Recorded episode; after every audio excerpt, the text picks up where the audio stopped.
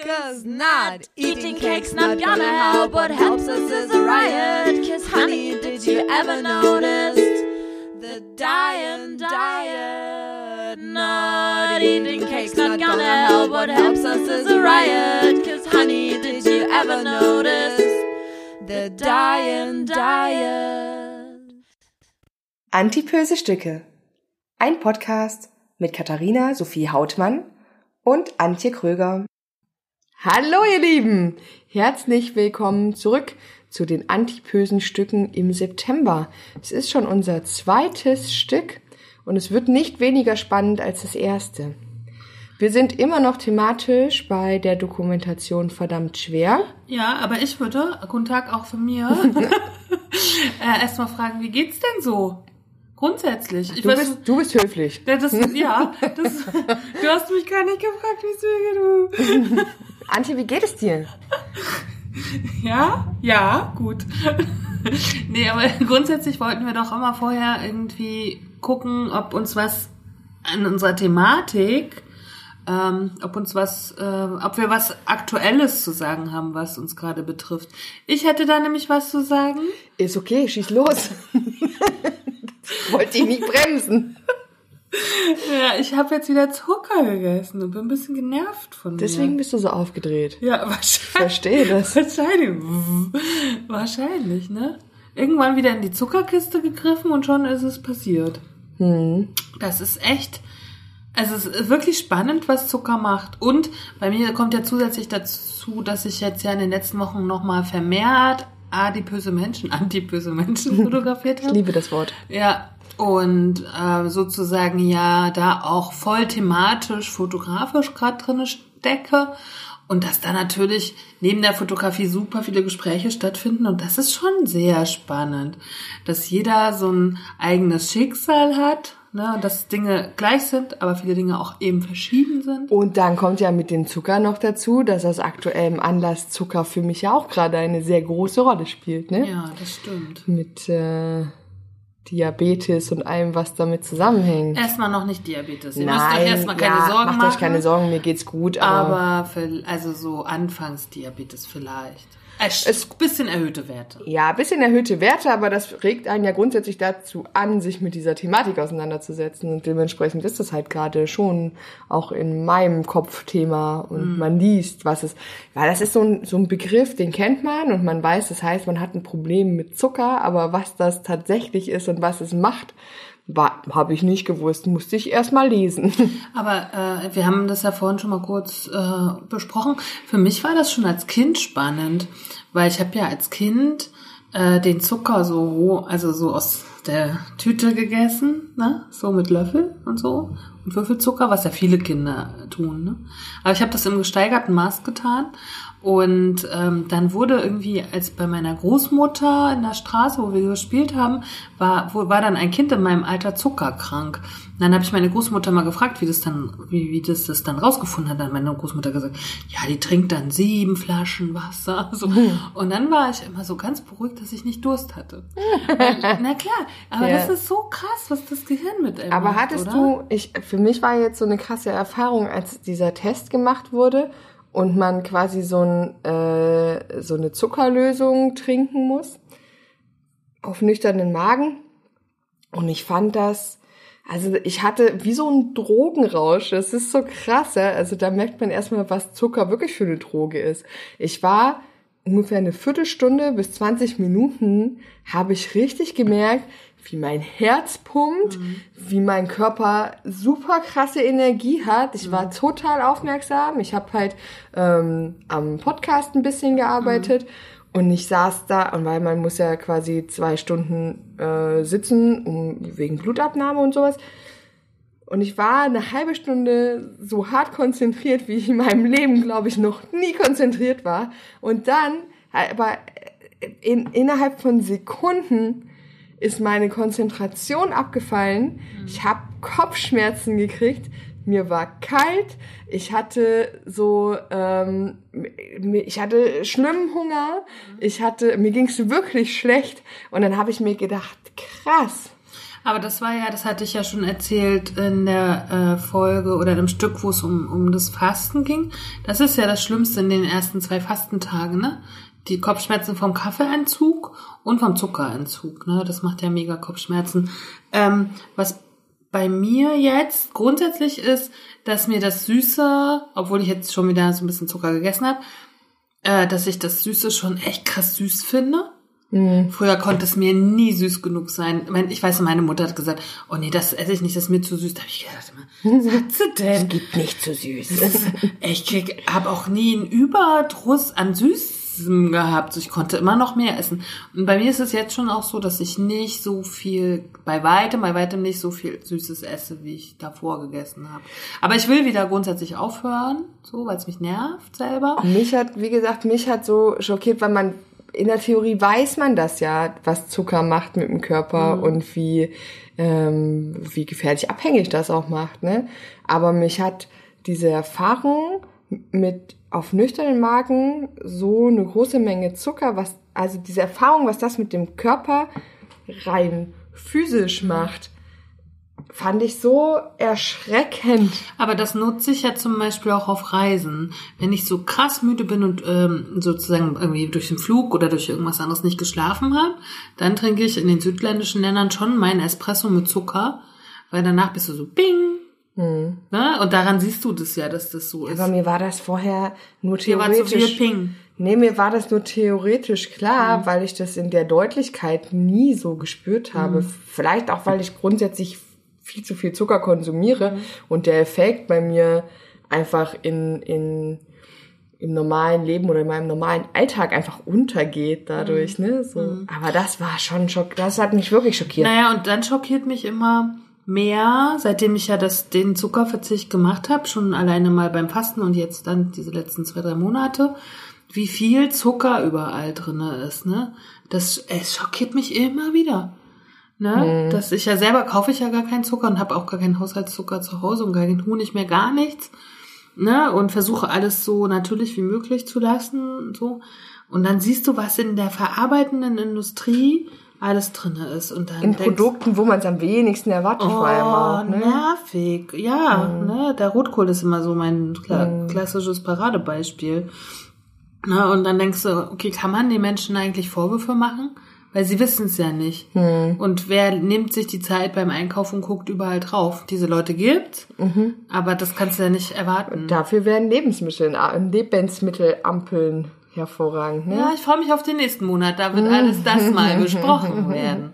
Heute kommen wir aber noch mal zu den Behauptungen aus verdammt schwer, bevor wir ins Interview gehen. Wir haben heute wieder einen Interviewgast, Ja. der uns per Skype zugeschaltet ist und der, der ja, von dem wir mal erfahren wollen, was hat der so mit der Sendung erreicht oder was ist da so passiert, ne? Ja, total. Wird spannend, auf Wird jeden auf Fall. jeden Fall spannend. Vorher gehen wir noch mal so ein bisschen. Kathi hat ja die Sendung für uns nochmal geguckt. Mhm.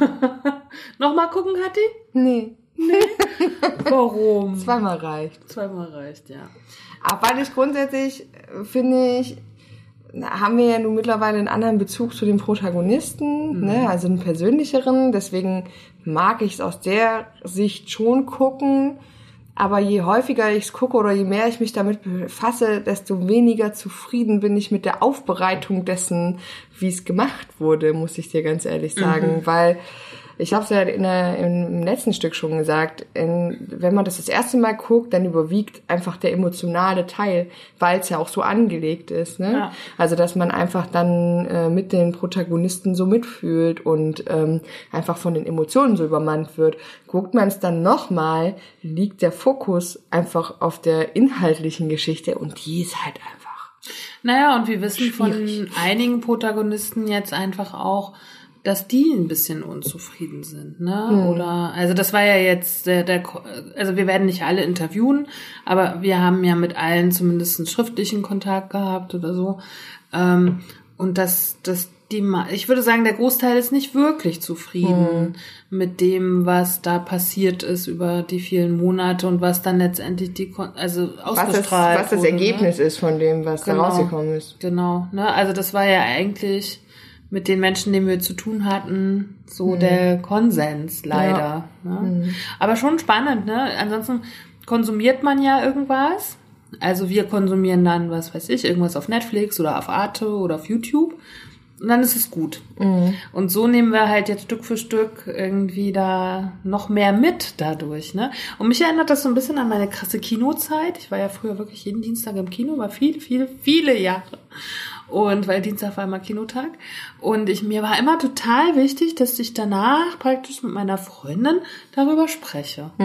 Und mir, für mich war das immer total unbefriedigend, hat, habe ich nicht darüber sprechen können.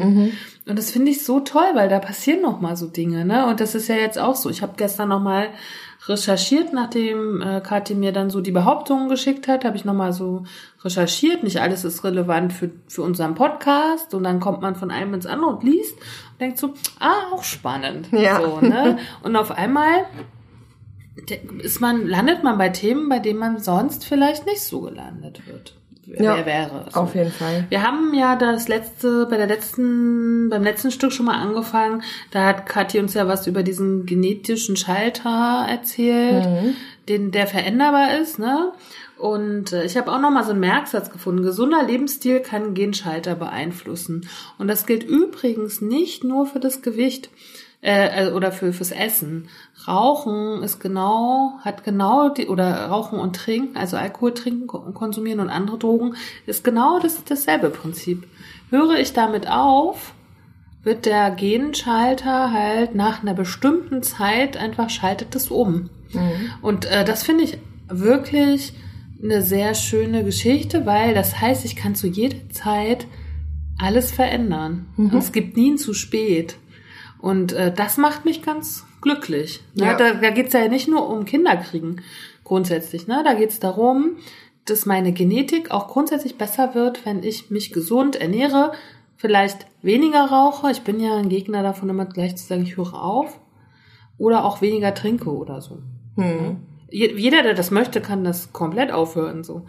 Ähm, Und jeder, der das möchte, kann das auch bis zum Exzess auf treiben. jeden, Auf jeden Fall. Fall. Wie war Also, der Satz mit der Verwahrlosung? Jeder hat das Recht auf eine Ja, sich auch selbst Form zu zerstören. Ja. Verwahrlosung. Ja, genau.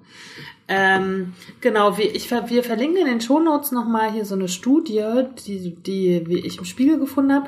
Da geht's äh, um eine Mausstudie, die genau das praktisch nochmal rausgefunden hat wie sich die DNA verändert und dieser genetische Schalter und nicht zwar nicht nur fürs Essen, sondern auf alle sozusagen Lebensbereiche.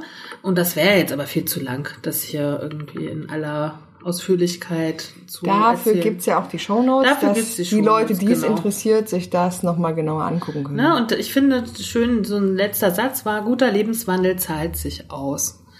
Ne? Und ich weiß, als wir alle jung waren, ne, na, na- nach uns die Sinnflut und wir haben es uns gegeben. Und ich finde, genauso soll es auch sein. Aber wenn man halt irgendwann sagt, man möchte ein gesundes oder ein langes Leben führen, so gesund hinten, ist ja die Frage, was ist gesund, ne? Aber ich möchte ein längeres Leben führen, so, dann muss man wahrscheinlich doch ein bisschen was dafür tun. So. Aber ohne so dogmatisch zu sein, finde ich. Ja, ja. Ne? Ach, das war auch schön, habe ich mich auch neulich in einem anderen Kontext unterhalten. Da äh, war auch der, also die Quintessenz einfach daraus, ähm, es ist total gut, sich mit äh, Sachen auseinanderzusetzen und für irgendwas zu stehen. Aber sobald es in so eine dogmatische Richtung geht, ist es halt auch schwierig. Also man muss immer in der Lage sein, äh, Sachen also auch von Sachen, von denen man sehr, sehr überzeugt ist, die auch immer regelmäßig mal nochmal zu überprüfen und zu gucken, passt es noch für mich und kann ich eventuell auch das ein oder andere Mal abweichen von dieser Meinung, ohne unglaubwürdig zu sein. Aber das kann ich zum Beispiel auch erst so seit fünf, sechs Jahren, finde ich, irgendwie. Es ist ja auch immer ein Lernprozess. Ja, also, Und ich finde, ich glaube, es braucht auch das, dass man für irgend, dass man bei irgendwas mal dogmatisch war, um dann zu sagen, okay, man, muss lockerer lassen können. Also es muss aber schon wenigstens einmal, ich sage ja immer, ich finde Menschen schwierig, die für nichts stehen. Ne? Also das mit den Menschen, also die üben irgendwie auch einen Reiz aus, weil ich immer versuche, die irgendwie einzuordnen in mein Weltbild. Ähm, aber grundsätzlich, weil die flutschen so weg, ja, so, also die kriegt, Stimmt, die man, kriegt man die nicht- kriegt man nicht zu so fassen, ja, genau. so, weil es immer, weil es so schwierig ist, mit denen auch zu reden, weil ich bin grundsätzlich ein Mensch, wenn ich irgendwas, wenn ich irgendwas gut und richtig finde, dann gibt's da ja kein Wenn und Aber, dann Mhm. bin ich halt da, so. Und ähm, ich glaube aber, das braucht es halt, dass man einmal sagt, nee, und nur so geht's, um dann eben auch zu lernen, ah, es gibt auch, man muss auch ab und zu mal lernen, dass man kompromissbereit sein muss. Vor zwei, drei Jahren hat mein Mann in meinem, Pod äh, in meinem Podcast, in meinem, in meinem Workshop gesagt, ich bin Kunstnazi. Und da habe ich gedacht, ja, genau. Und das mit aller Faser, die ich habe, so, ne? Und da lasse ich ja wenig nebenbei gelten, so. Und äh, dann hab ich, denke ich mir, aber das mache ich, das bin ich gerne. So, ne? Also zumindestens in der Fotografie. Beim anderen, was jetzt nicht meine Medien sind, da habe ich, aber in meiner Fotografie auf jeden Fall. Ja, aber in deiner Fotografie. In du, meiner lässt ja, du Fotografie. lässt ja aber trotzdem andere Fotografie zu. Ja, also, die rezipiere ich nur nicht. also so ganz einfach. so, kommen wir nochmal zu, zum Körpergewicht jetzt. Weil ähm, was ich so spannend dann noch, noch mal, was ich gefunden habe, ist, dass 40 bis 70 Prozent ähm, der, ähm, wie sagt man, Einfluss, genetischer, äh, also Einfluss aufs Übergewicht hat unsere Genetik. Und das ist schon, also 40 bis 70 Prozent ist wirklich viel. Ne, selbst wenn wir den niedrigsten Wert von 40 nehmen, ist es ein bisschen weniger als die Hälfte. Und 70 ist dann fa ne, fast zwei Drittel so. Also das, sind, das ist ein großer Wert, finde ich. Ne? Es wurde ja, Ja. lange gestritten und da wurden dann ja soziale ähm, äh, Komponenten so weit hoch wie Umfeld, wie Lebensmittelindustrie. Und auch das hat alles einen Einfluss, ne? Aber die Genetik spielt da schon eine große Rolle. Und das, äh, da gibt's ganz schöne Forschung, nämlich Adoptivforschung und Zwillingsforschung, ne, wo mal geguckt wurde bei Kindern, bei Adoptiveltern oder Zwilling, eineigigen Zwilling, zweieigigen Zwilling, wie das da mit dem Genmaterial, weil Eineige haben ja das gleiche, komplett das gleiche, Zweieige haben verschiedenes Genmaterial. Wie ist es da mit unterschiedlichen Körpern oder gleichen Körpern? Ähm, wenn man zum Beispiel eineigige Zwillinge müssen immer, also wenn, wenn jetzt Genetik eine Rolle spielt, nee, jetzt muss ich kurz überlegen, also wenn Genetik eine Rolle spielt, dann würden eineige Zwillinge immer den gleichen Körper haben, oder? Mhm. Nee, anders. Warte mal, wir müssen kurz überlegen. Doch, wenn die Genetik eine Rolle spielt, also eine große Rolle spielt, Ja. da, und das Erbgut gleich ist, und das Ah, ja, ist ja stimmt, bei genau. eineigigen Zwillingen so, dann dürften sich die Körper so Nee. gut wie nicht unterscheiden. Genau. Und dann haben wir aber ja zumindestens, wenn wir jetzt sagen wir 70 Prozent, hätten wir noch 30 Prozent Umfeld oder Ernährung und so, aber das ist ja nicht so groß. Hm. Und bei zwei Eigenzwillingen, die haben ja praktisch kein, also die haben nicht kom- komplett gleiches Genmaterial.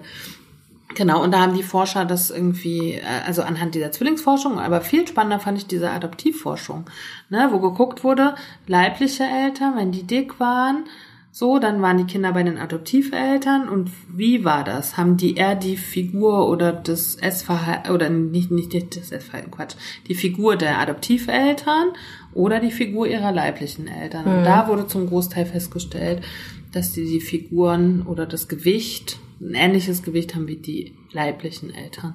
Das ist schon krass, ich. Aber ich finde immer noch wichtig, was ich beim letzten Mal schon gesagt habe äh, und gelesen habe auf dieser einen Seite, ich glaube eines Adipositas-Zentrums, wenn ich mich Das jetzt steht nicht in den Shownotes auf jeden Fall vom letzten Genau, Mal. dass ähm, die, also dass diese genetische, äh, dieser genetische Einfluss eine eine Möglichkeit ist, aber dass es keine Notwendigkeit ist, dass es eintritt.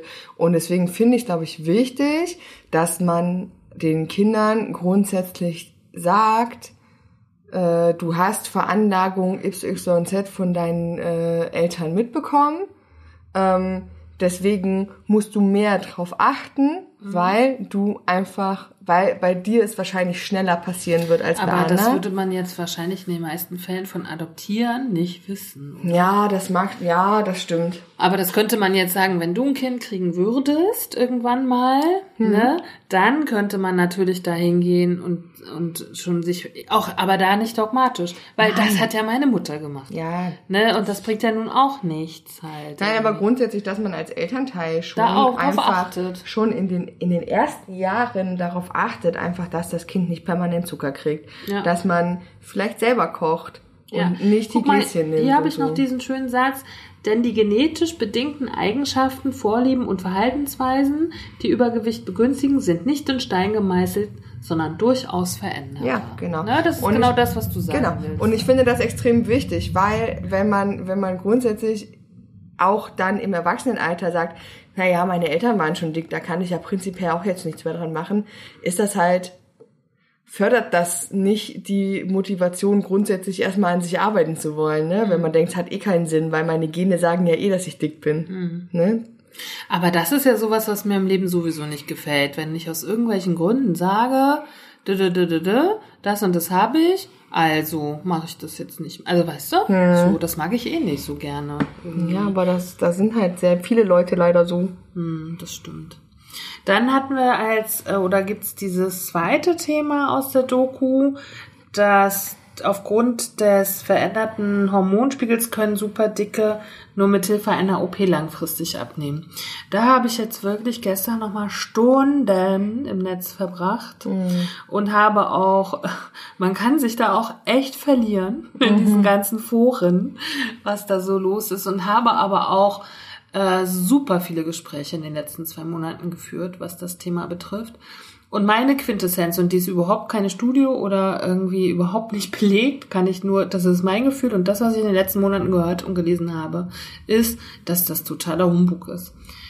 Also ich habe gerade irgendwie in den letzten Wochen so viele krasse Abnehmstories gehört und gesehen und, äh, und er erlebt, gesehen, gehört, gelesen. Und da waren durchaus viele 160, 170, 180. Ich habe gestern noch mal ein Interview mit der Nicole Jäger, die war 340 und hatte auf 170 komplett ohne OP.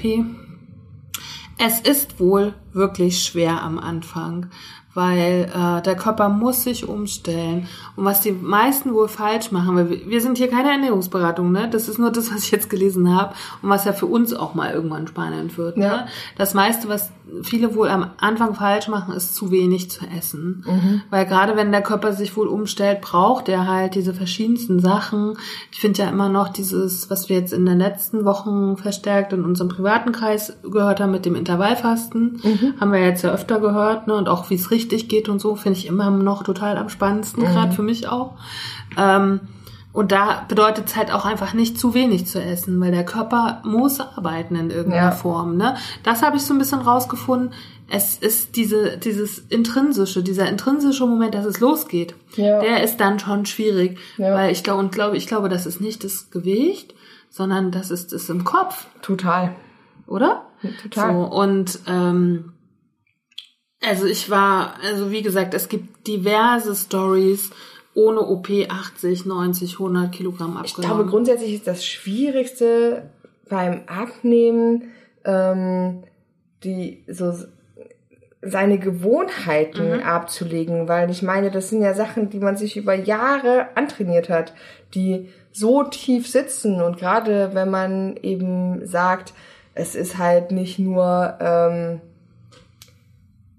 es ist halt, wenn man sagt, es ist eine Sucht, ne, dann ist ja das Aufgeben von etwas, was Lebensinhalt ist, das, was man sich am schwersten vorstellen kann. Naja, oder auch, wenn man jetzt sagt, das ist keine Sucht, haben wir ja auch viele Leute getroffen in letzter Zeit, die sagen, ich esse gerne, dass man dann halt einfach, naja, damit man, dass man einfach seinen, seine, seinen Lebensalltag anders plant. Ja. Ne? Aber ich glaube, ich muss da jetzt auch mal ganz ehrlich sagen, die Leute, die uns gesagt haben, äh, sie essen, weil äh, sie gerne essen, ähm, ich glaube, die haben das, es ist auch eine, eine Unterstellung, ja, aber ich glaube, die haben einfach noch nicht erkannt, was für einen großen Raum das einnimmt, ne? Weil ich glaube, das ist ja auch was, was man, dass man, dass man da ein Problem hat, das nicht mehr normal ist, das muss man sich ja auch zugestehen und das muss man sich ja auch eingestehen. Und ich ich glaube immer, dass es Suchtverhalten ist, wenn mehr als 50 Prozent deines Tages Gedankengutes sich damit beschäftigt. Mhm. Und wo ich- kriege ich Essen her? Was esse ich? Äh, mir schmeckt das? Darf ich noch mehr? Will ich noch mehr? Und, und, Und das habe ich dir ja schon ganz oft erzählt. Ich glaube auch, dass es so von Familienstrukturen abhängt. Ne? Es gibt Familienstrukturen, also ich würde sagen, wir sind im größeren, also auch in der größeren Familie eine Familienstruktur, die sehr mit Essen kämpft halt, ne? Weil auf den verschiedensten Ebenen Essen eine Rolle spielt. Wir waren irgendwann mal ein paar Generationen davor auch irgendwie so Bauern und so. Das hat Essen spielt eine Rolle und auch gutes Essen und auch viel Essen. Ne? Und der eine Teil der Familie macht dann irgendwie viel Sport, der andere lässt sich halt mehr gehen oder wie auch immer. Ne? Und dann kommt vielleicht noch Trauma dazu, was weiß ich.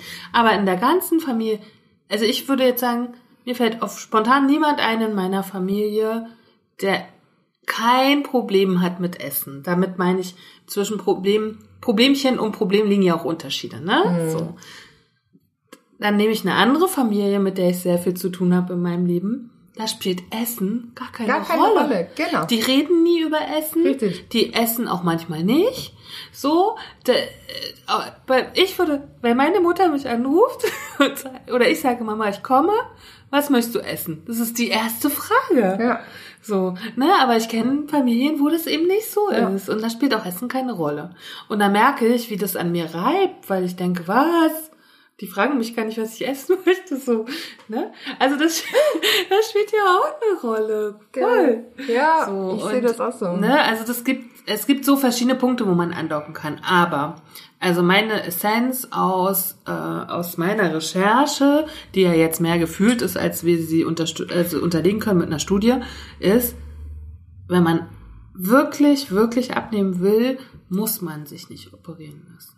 Ich glaube das auch. Aber es gibt, ich habe auch gesucht schon im Zuge äh, des letzten Stückes, es gibt nichts, also zumindest habe ich nichts gefunden, was es belegt oder verneint. Ja. Also es ist, also es gibt zu dieser zu dieser Behauptung kein kein konkretes Ja oder Nein. Nee. Aber umso schlimmer, dass das einfach in dieser Doku so behauptet wird, Ja. ohne einen Beleg beizuführen. Ja. Also weil das, ich weiß ich nicht, ist das die Lobby der Ärzte, die Schönheits-OPs verkaufen wollen Vielleicht. oder so? Ja.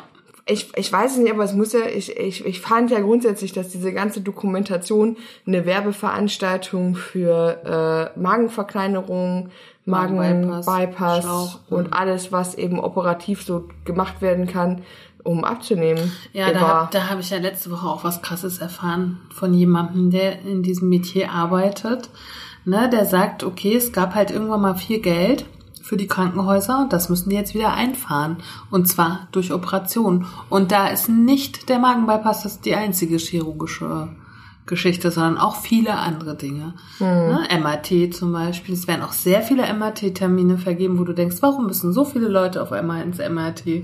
Ne, aber Geräte müssen halt eingesetzt werden. So, ne? Und wenn ich sowas höre, denke ich mir, mm, na gut. Aber ich habe auch noch was mitgebracht und zwar, darauf bin ich gestern gestoßen, aber wenn ich jetzt das Datum sehe von der Publikation, ist das irgendwie anderthalb Jahre her, also es gibt es scheinbar schon länger. Aber ich habe schon wieder mal davon nichts gewusst. Kathi, du? Nee, Nee, mal gucken. bis vorhin nicht. Bis vorhin nicht, ich habe es nämlich schon mal kurz verraten. Ich habe nämlich gefunden, dass äh, wir hatten ja in der letzten, im letzten Stück schon mal dieses morbide Adipositas, das ist Adiposit, Adipositas ab drei. Übrigens habe ich äh, auch gestern noch mal gelesen, ist dir das auch ein, äh, äh, untergekommen, dass Magenbypass eigentlich erst ab dem BMI über 40 gemacht werden. Ich dachte, ja, ne, ich dachte, mh, ab 40 äh, mit dieser, was Alex erzählt hat, mit dieser Phase, wo man vorher versucht haben muss, auf konventionelle Art und Weise abzunehmen und ab einem BMI von 50 hat es diese Indikation, dass es sofort gemacht werden kann. Aber Alex hatte 40, glaube ich. Mhm, aber die Lisa hatte zum Beispiel über 50 und Ja? bei der haben sie das ja auch innerhalb von drei Wochen durchgezogen. Okay. Aber bei Alex doch auch, oder? Ja. Nee, Alex hatte diese, hatte, glaube ich, diese, ähm, diese Zeit davor, wo du quasi Ah, ja, nachweisen musst, dass du äh, Sport gemacht hast, dass okay. du Ernährungsberatung Also hast. und, es ist auf jeden Fall diese ab drei heißt es ja morbide Adipositas.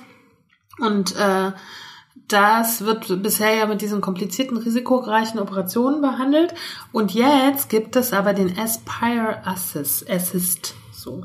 Das ist ein ähm, Magenbypass, der dir ähm, eingeführt wird. Wie haben wir das vorhin hier gelesen? Endoskopisch. Endoskopisch, genau. Ein Magenballon ist es.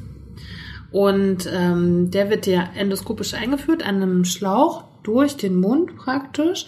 Der Eingriff dauert 20 Minuten und spätestens nach fünf Jahren wird es dir wieder entfernt. Aber der, kann auch, das habe ich auch gelesen, wenn du sagst, jetzt ist gut, ich bin bei meinem Wunschgewicht, dann kann der auch sofort entfernt. Aber nach fünf Jahren muss der entfernt werden. Und ähm, der äh, soll ein Sättigungsgefühl erreichen und die Ernährungsgewohnheiten umstellen. Und ich, wir werden das mal in die Shownotes packen, wie das alles genau geht. Man muss auf jeden Fall, was ich gelesen habe, man muss eine Diät halten, das ist ganz wichtig, und man muss sehr oft beim Arzt vorstellig werden. Also das muss überwacht werden. Der kann bis zu 30 Prozent des Mageninhalts aufnehmen und sozusagen sofort wieder ausführen. Das geht sozusagen nicht diese ganzen Prozesse im Körper durch. Ne? Ähm, wer sich dafür interessiert, der schaut das mal selber nach. Ich habe gerade zu Kathi gesagt, also wenn das wirklich so einfach ist, wie das da steht, ich würde es auch machen, aber weiß ich jetzt nicht genau. So, ich habe mich ja gestern mal eine Viertelstunde mit beschäftigt und ein bisschen rumgelesen. Da gibt's auch YouTube-Videos zu. Vielleicht muss man dann in das Thema, also es ist jetzt gerade bei mir kein Thema. Ich habe nur gedacht, okay, wenn ich mich nicht auf den OP-Tisch legen muss, so. ja, aber ich Die Frage glaube, ist, merkt man das Ding so? ich glaube, dass nachhaltig, ich bin ja immer noch der Überzeugung, dass nachhaltig nur das konventionelle Abnehmen mit ich, äh, also ich meine, sorry, ich, wenn ich jetzt, so. wenn ich jetzt die Leute disse, die äh, Ja. hier irgendwie äh, sich da, äh, die, ich habe vollstes Verständnis dafür, dass man sagt, okay, ich, ich habe, ähm, ich brauche das als Startpunkt, dass ich mir irgendwie so eine, mich so einer OP zu unterziehe. Aber ich glaube, dass das halt nicht nachhaltig ist, weil es nichts mit dem Kopf macht. Und ich glaube, nachhaltig abnehmen kannst du nur, wenn du diesen Moment hast, der dir sagt, boah, ich muss das machen und ich muss dafür halt auch echt leisten. Und auch Und leiden. leiden und leisten und ich glaube, dass das auch mit den OPs ist, dass du leidest vor allem und äh, dass du dich zusammenreißen musst. Aber wenn dieser, ich glaube, dass im Kopf trotzdem hängen bleibt, naja, aber ich hatte ja die OP.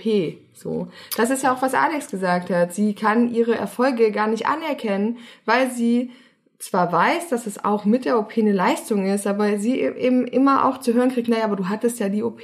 Und du hast, glaube ich, was wichtig ist, was ich ja vorhin schon zu dir gesagt habe, dass man auch diese Rückschläge erträgt, ne? Dass wenn man eben mal dann eine Woche nicht diszipliniert war, dass man eben auch wieder die drei Kilo zunimmt. Ja, aber es ist, aber trotzdem, es ist ja schon, äh, wollen wir mal von Gerechtigkeit und Ungerechtigkeit nur mal reden, die gibt es nicht, aber für mich war es schon immer ungerecht, dass ich dick werde, wenn ich was esse und der andere nicht. Ja. Also der dünne Körper tut ja nun auch nicht per se was dafür, dass er dünn ist. Ne? Das stimmt. Und das ist ja dann, da geht ja schon die Ungerechtigkeit los und ich muss aber dafür was tun jetzt und dafür leiden und leisten. Ne, wenn wir es mal so nehmen. Und ich habe nur zwei Dinge, bevor wir wirklich zum Interview kommen, damit es hier nicht so ausufernd wird. Wir sind nämlich immer in jeder Form ausufernd, meine Damen korrekt. und Herren. Herzlich willkommen bei den antibösen Stücken. Den ausufernden antibösen Stücken. ähm, es gibt äh, da zwei, zwei Momente, an die ich mich erinnere. Das eine, als ich jugendlich war, so, habe ich mir gewünscht, einen Fuchsbandwurm zu kriegen. ne, weil ich, als ich das lern, lernte irgendwo in der Schule oder so, habe ich gedacht, oh krass, wenn man den hat, der frisst alles auf. Das ist ja ein bisschen was, was dieser Ballon dann macht für mich, würde, würde. Fakt ist, ich sag das jetzt, als wahrscheinlich würde ich nie diesen Ballon einsetzen lassen, so, ne? Und dann gab es den Moment, da war ich, ähm, weiß ich nicht, an die 30 oder so und meine beste Freundin äh, war, also ich hatte viele so Ärzte und Tierärzte in meinem, und meine beste Freundin auch. Und dann habe ich gesagt, oh, ich hätte so gern Krebs, weil wenn man dann die Chemo kriegt, dann nimmt man auf jeden Fall ab. Und dann hat die mich immer angeguckt und hat gesagt, Antje, geht's noch? Ich so, na ja, da werde ich halt dünn. So, ne, das, da, da ist man so krank im Kopf. Ja. Und, und, und, und, ähm, das hat so viele krasse Ebenen, finde Ja, ich, solche Aussagen. Ne? Und dann, aber was ich vorhin gesagt habe, wirklich, ne, der, der, der dünne Mensch, letztendlich tut viele, die meisten derer dünner Menschen tun ja auch nichts für ihre Dünnheit. Mhm. Und wir müssen aber was dafür tun. Aber ich meine, mit jeder Krankheit ist es ja auch so und so. Also das Leben ist nicht gerecht. Richtig. Ne? Und man muss immer mit dem Zustand umgehen, der eigentlich, der halt da ist. Und ich glaube, vergleichen bringt einen grundsätzlich nie weiter. Meine Schwester hat es neulich so schön auf den Punkt gebracht. Liebe Grüße. Sie hat gesagt irgendwie, wir wären nicht die Menschen, die wir heute bin und sind und du würdest keine Kunst machen. Und ich glaube, dass da ist viel dran. Ne? Also vielen Dank, liebes Übergewicht. so, jetzt. Jetzt das aber. versprochene Interview. ja. Wen haben wir zu Gast? Wir haben heute äh, ein wunderschönes Gespräch mit dem Daniel Neumann aus Verdammt schwer. Äh, Aus verbotene Liebe, Aus hätte ich fast gesagt. Vielleicht wissen Ein wir bisschen passt es. War ja jetzt schon der Charmeur der Sendung gewesen. Voll. Und Ja. ähm, wir wünschen euch jetzt viel Spaß beim Anhören unseres Interviews, was wir äh, hiervor aufgenommen haben, damit wir das schön in Ruhe machen können. Und äh, wir hören uns noch mal kurz nach dem Interview. So ist es. Viel Spaß mit Daniel. Hallo Daniel. Wunderschönen guten Abend. Du bist unser zweiter äh, Interviewgast sozusagen von der Doku Verdammt schwer. Guten Tag. Guten Tag, wie geht's euch? Alles gut? Ja, Sehr gut. Sehr gut. Daniel, wir haben eine Tradition. Menschen, die mit uns sprechen, müssen sich als erstes immer irgendwie in zwei, drei Sätzen selber vorstellen. Möchtest du das für uns tun? Ja, auf jeden Fall. Also, ich bin der Daniel, bin 36 Jahre alt, komme aus Sassenberg, bin im Moment selbstständig als äh, Künstler, als Musiker und habe, wie gesagt, vor kurzem noch an der Sendung teilgenommen beim Fernsehsender Vox, die hieß Verdammt schwer. Und bin auch übergewichtig und leider auch an Adipositas. Und Daniel, wo ist denn Sassenberg? Sassenberg liegt im Münsterland und ist bei der wunderschönen Pferdestadt Warendorf. Die kennt man eigentlich, weil, wie gesagt, da immer diese Pferdechampionate ausgetragen werden. Aha. Und wie viel Einwohner hat Sassenberg? Ja, so knappe 15.000 bis 18.000, schätze ich mal. Okay, und bist du da auch geboren und aufgewachsen? Also geboren bin ich in Versmold, das ist äh, so eine kleine Nebenstadt, weil Sassenberg hat ja kein Krankenhaus gehabt. Und äh, ja, ich bin da aufgewachsen, also seit 36 Jahren lebe ich hier. Ah ja, okay. Und wie wir aus der Dokumentation wissen, lebst du auch noch in deinem Zuhause, richtig? Also Ja. bei deinen Eltern. Genau, ich wohne noch bei meinen Eltern. Ich war 2018 war ich im Internat gewesen, dann bin ich aus Bremen wieder zurückgekommen. Nach warst du in Bremen? genau, ich war in Bremen, habe ein Internat, äh, war ein Internat gewesen, habe dort eine Umschulung gemacht zum äh, Kaufmann für Büromanagement und äh, wie gesagt einige Qualifikationen. Und nach acht Monaten äh, bin ich dann aber hier wieder zurückgekommen. Und dann habe ich mir halt gedacht, so da eine eigene Wohnung äh, sich hier zu nehmen, wie gesagt, sich für mich auch nicht lohnt, weil ich ja halt auch beruflich nicht so viel zu Hause bin, bin ich halt wieder auch dann bei meinen Eltern eingezogen. Ne? Mhm. Und was hast du ursprünglich mal für eine Ausbildung gemacht? Also eine Ausbildung habe ich gar keine gemacht. Ich bin mehrmals angefangen, eine Ausbildung, wie gesagt, abzuschließen, konnte aber nie aus gesundheitlichen Gründen äh, einen Abschluss erlangen. Und zwar hängt das damit zusammen, ich habe halt eine Lese- und Rechtschreibschwäche. Und da war es halt immer so gewesen, ich habe in dem Beruf immer den praktischen Teil sehr, sehr gut hingekriegt, aber Mhm. den praktischen Teil, den habe ich, wie gesagt, durch die Lese- und Rechtschreibschwäche und durch die Konzentrationsschwierigkeit nie absolvieren können. Mhm. Aber du machst das ja ein bisschen wett durch deine sehr charmante Art und Weise, muss ich mal sagen, ne? Ja, ich mache Du das bist ja der halt, kleine Charmeur unter, äh, bei der Gruppe, von der Gruppe. Genau, also ich mache das halt äh, weg. Ich sag mal so, wenn man mich so sieht oder in meinem Alltag so erlebt, würde man das gar nicht auch äh, merken, weil ich halt auch selber sehr äh, ja, selbstbewusst und redefreudig bin. Das merkt man halt dann, wenn man mir äh, einen Text gibt und sagt, ja, versuch mal aus dem Text was rauszulesen und das Wichtigste rauszuschreiben, dann habe ich damit äh, Schwierigkeiten. Oder wenn jemand mir halt sagen würde, ja, versucht das Konzept mal äh, schriftlich darzulegen, dann tauchen bei mir die Probleme auf in Sachen Rechtschreibfehler, Grammatik und sowas. Und das ist halt, mhm. ja, so schön. Aber man muss immer das Beste daraus machen und versuchen, damit umzugehen. Ne? Das finde ich super, Daniel, ehrlich gesagt. Und du bist auch, glaube ich, nicht der Einzige, den das betrifft. Ich denke, das gibt es tatsächlich sehr, sehr häufig, häufig in Deutschland, dass Menschen damit große Probleme haben. Ja, ich, das sehe ich genauso. Es gibt viele Menschen, die äh, damit echt Probleme haben, aber es gibt auch die meisten, äh, verdrängen das dann immer so und sagen, nee, das möchte ich gar nicht so ja, nach außen tragen. Genau, oder sprechen da nicht drüber, ne? So. Leute mich vielleicht mobben oder so, aber ich bin einfach so, ich bin so, wie ich bin und so zeige ich mich auch, äh, so rede ich auch darüber und äh, entweder es gefällt den Leuten oder es gefällt den Leuten nicht, weil ich muss ja nicht äh, es so machen, wie die Leute mich haben wollen, sondern ich zeige mich so, wie ich bin und entweder die Leute akzeptieren mich und folgen mich so und mögen mich so, wie ich bin und wenn sie mich halt nicht so mögen, ja, dann müssen sie mich halt nicht abonnieren. Ich zwinge ja niemanden dazu, mich zu abonnieren, mhm. aber endlich fahre ich ganz gut damit. Mhm. Meine Frage, oder ich würde mal, Kathi hat auch gerade ausgeholt, ich war aber schneller. Meine erste Frage, Daniel, wie bist du zu in diese Fernsehsendung gekommen?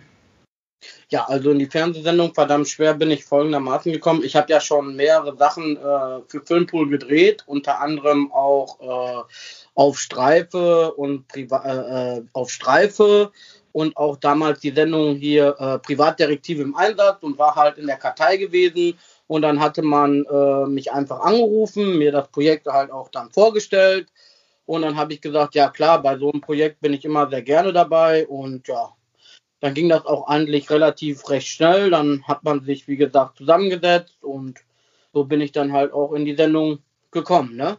Und was war der, was war der, das dein Ansinnen? Ihr solltet ja schon oder ihr, nee, solltet nicht, ihr wolltet abnehmen, oder? Alle. Richtig, wir sind in die Gruppe gekommen, äh, natürlich, sage ich mal so, um abzunehmen, ist ganz klar. Mhm. Aber ähm, der ein oder andere, beziehungsweise auch ich, hab, hat das halt äh, nicht geschafft, ne, weil er immer wieder ja, einen Rückfall erlitten hat. Aber ich sag mal so, ähm, so wie es ursprünglich geplant war, dass alle abnehmen wollen, ist es ja dann hinterher, sage ich mal so, dann auch nicht gelaufen, sondern es war eigentlich gedacht von Anfang an, dass es mehr so eine Sache ist, ja, etwas übergewichtige Leute sollen abnehmen und anhand der Gruppe sollen die halt, äh, ja, es einfacher haben. Aber hinterher ist es dann halt so geworden, äh, dass es nicht nur eine Abnehmsendung war, sondern dass es dann halt hinterher so eine Sendung war, wie lebt man eigentlich mit der Krankheit oder wie lebt man mit Adipositas. Ich glaube, das hat sich dann in den Dreharbeiten auch so ein bisschen dann geändert, ne? Mhm. Ähm, ich finde, äh, ich möchte mal an den Punkt ansetzen, wo wir vorhin waren, dass du gesagt hast, du lebst ja nicht für die anderen, sondern du lebst ja für dich und ähm, du möchtest quasi dich nicht verbiegen für, damit andere Menschen dich toll finden. Finde ich grundsätzlich super. Ähm, ich möchte von dir wissen, wie stehst du grundsätzlich zu deinem Körper? Kannst du den vertreten vor dir selbst? Ja, klar. Also ich sag mal so, ähm, wenn man halt übergewichtig ist, dann sollte man auf jeden Fall auch zu dem stehen, so wie man ist. Also dann sollte man auch frei in den äh, Spiegel gucken können. Weil wenn man nicht frei in den Spiegel gucken kann, dann muss man sich halt Gedanken machen und dann muss man halt äh, auch was ändern. Klar, ich, wenn ich manchmal in den Spiegel gucke, denke ich mir auch, mein Gott, äh, ja, wenn du jetzt ein paar Kilos weniger hättest, wäre ja auf jeden Fall auch schön. Und äh, ja, ich versuche das auch immer alles zu geben. Aber ähm, durchaus äh, ist es so, dass ich mich so, wie ich bin, halt auch äh, momentan auch wohlfühle. Klar, muss man auch sagen, äh, haben mich auch äh, viele gefragt, wie kann man sagen, dass man sich wohlfühlt, weil man hat ja, wie gesagt, äh, auch Einschränkungen. Klar, Einschränkungen hat man mit diesem Gewicht äh, immer, aber Einschränkungen kann man auch mit anderen Krankheiten haben. Und klar bin ich auch immer noch dabei, ähm, ja, das Gewicht natürlich auch irgendwo auch ein bisschen so zu reduzieren, dass das Ganze gesund ist. Ich habe, wie gesagt, äh, noch keine Vorerkrankungen, also ich habe keinen Diabetes oder Bluthochdruck, also toi, toi, toi, davon bin ich äh, auf jeden Fall noch sehr weit weg. Ja, und ich fühle mich im Moment so wohl, wie ich bin, aber ich bin halt auch jemand, der trotzdem aufgrund dieses Gewichtes auch immer noch irgendwie was tut. Ne? Also ich gehe trotzdem noch zweimal in der Woche zur Wassergymnastik. Ähm, ich äh, gehe einmal in der Woche noch äh, zum Fitnessstudio und versuche auf jeden Fall so durch diese Wassergymnastik und durch diesen Sport, den ich mache, diesen Reha-Sport, mich auf jeden Fall weiterhin auch fit zu halten. Und das tut mir auch in gewisser Hinsicht auch sehr wohl. Mhm. Ist das, sind das die Überbleibsel, sage ich mal in Anführungsstrichen, von der Doku? Weil da hat man ja gesehen, dass du während der Zeit, in der die Dokumentation gedreht wurde, angefangen hast mit diesem Fitnessstudio und mit dem Personal Trainer und mit der Wassergymnastik. Ist das seitdem oder hast du das vorher schon gemacht? Nein, ich habe das vorher schon lange Jahre vorher gemacht. Ich mache die Wassergymnastik jetzt knapp seit äh, fünf Jahren und ja klar, das ist richtig.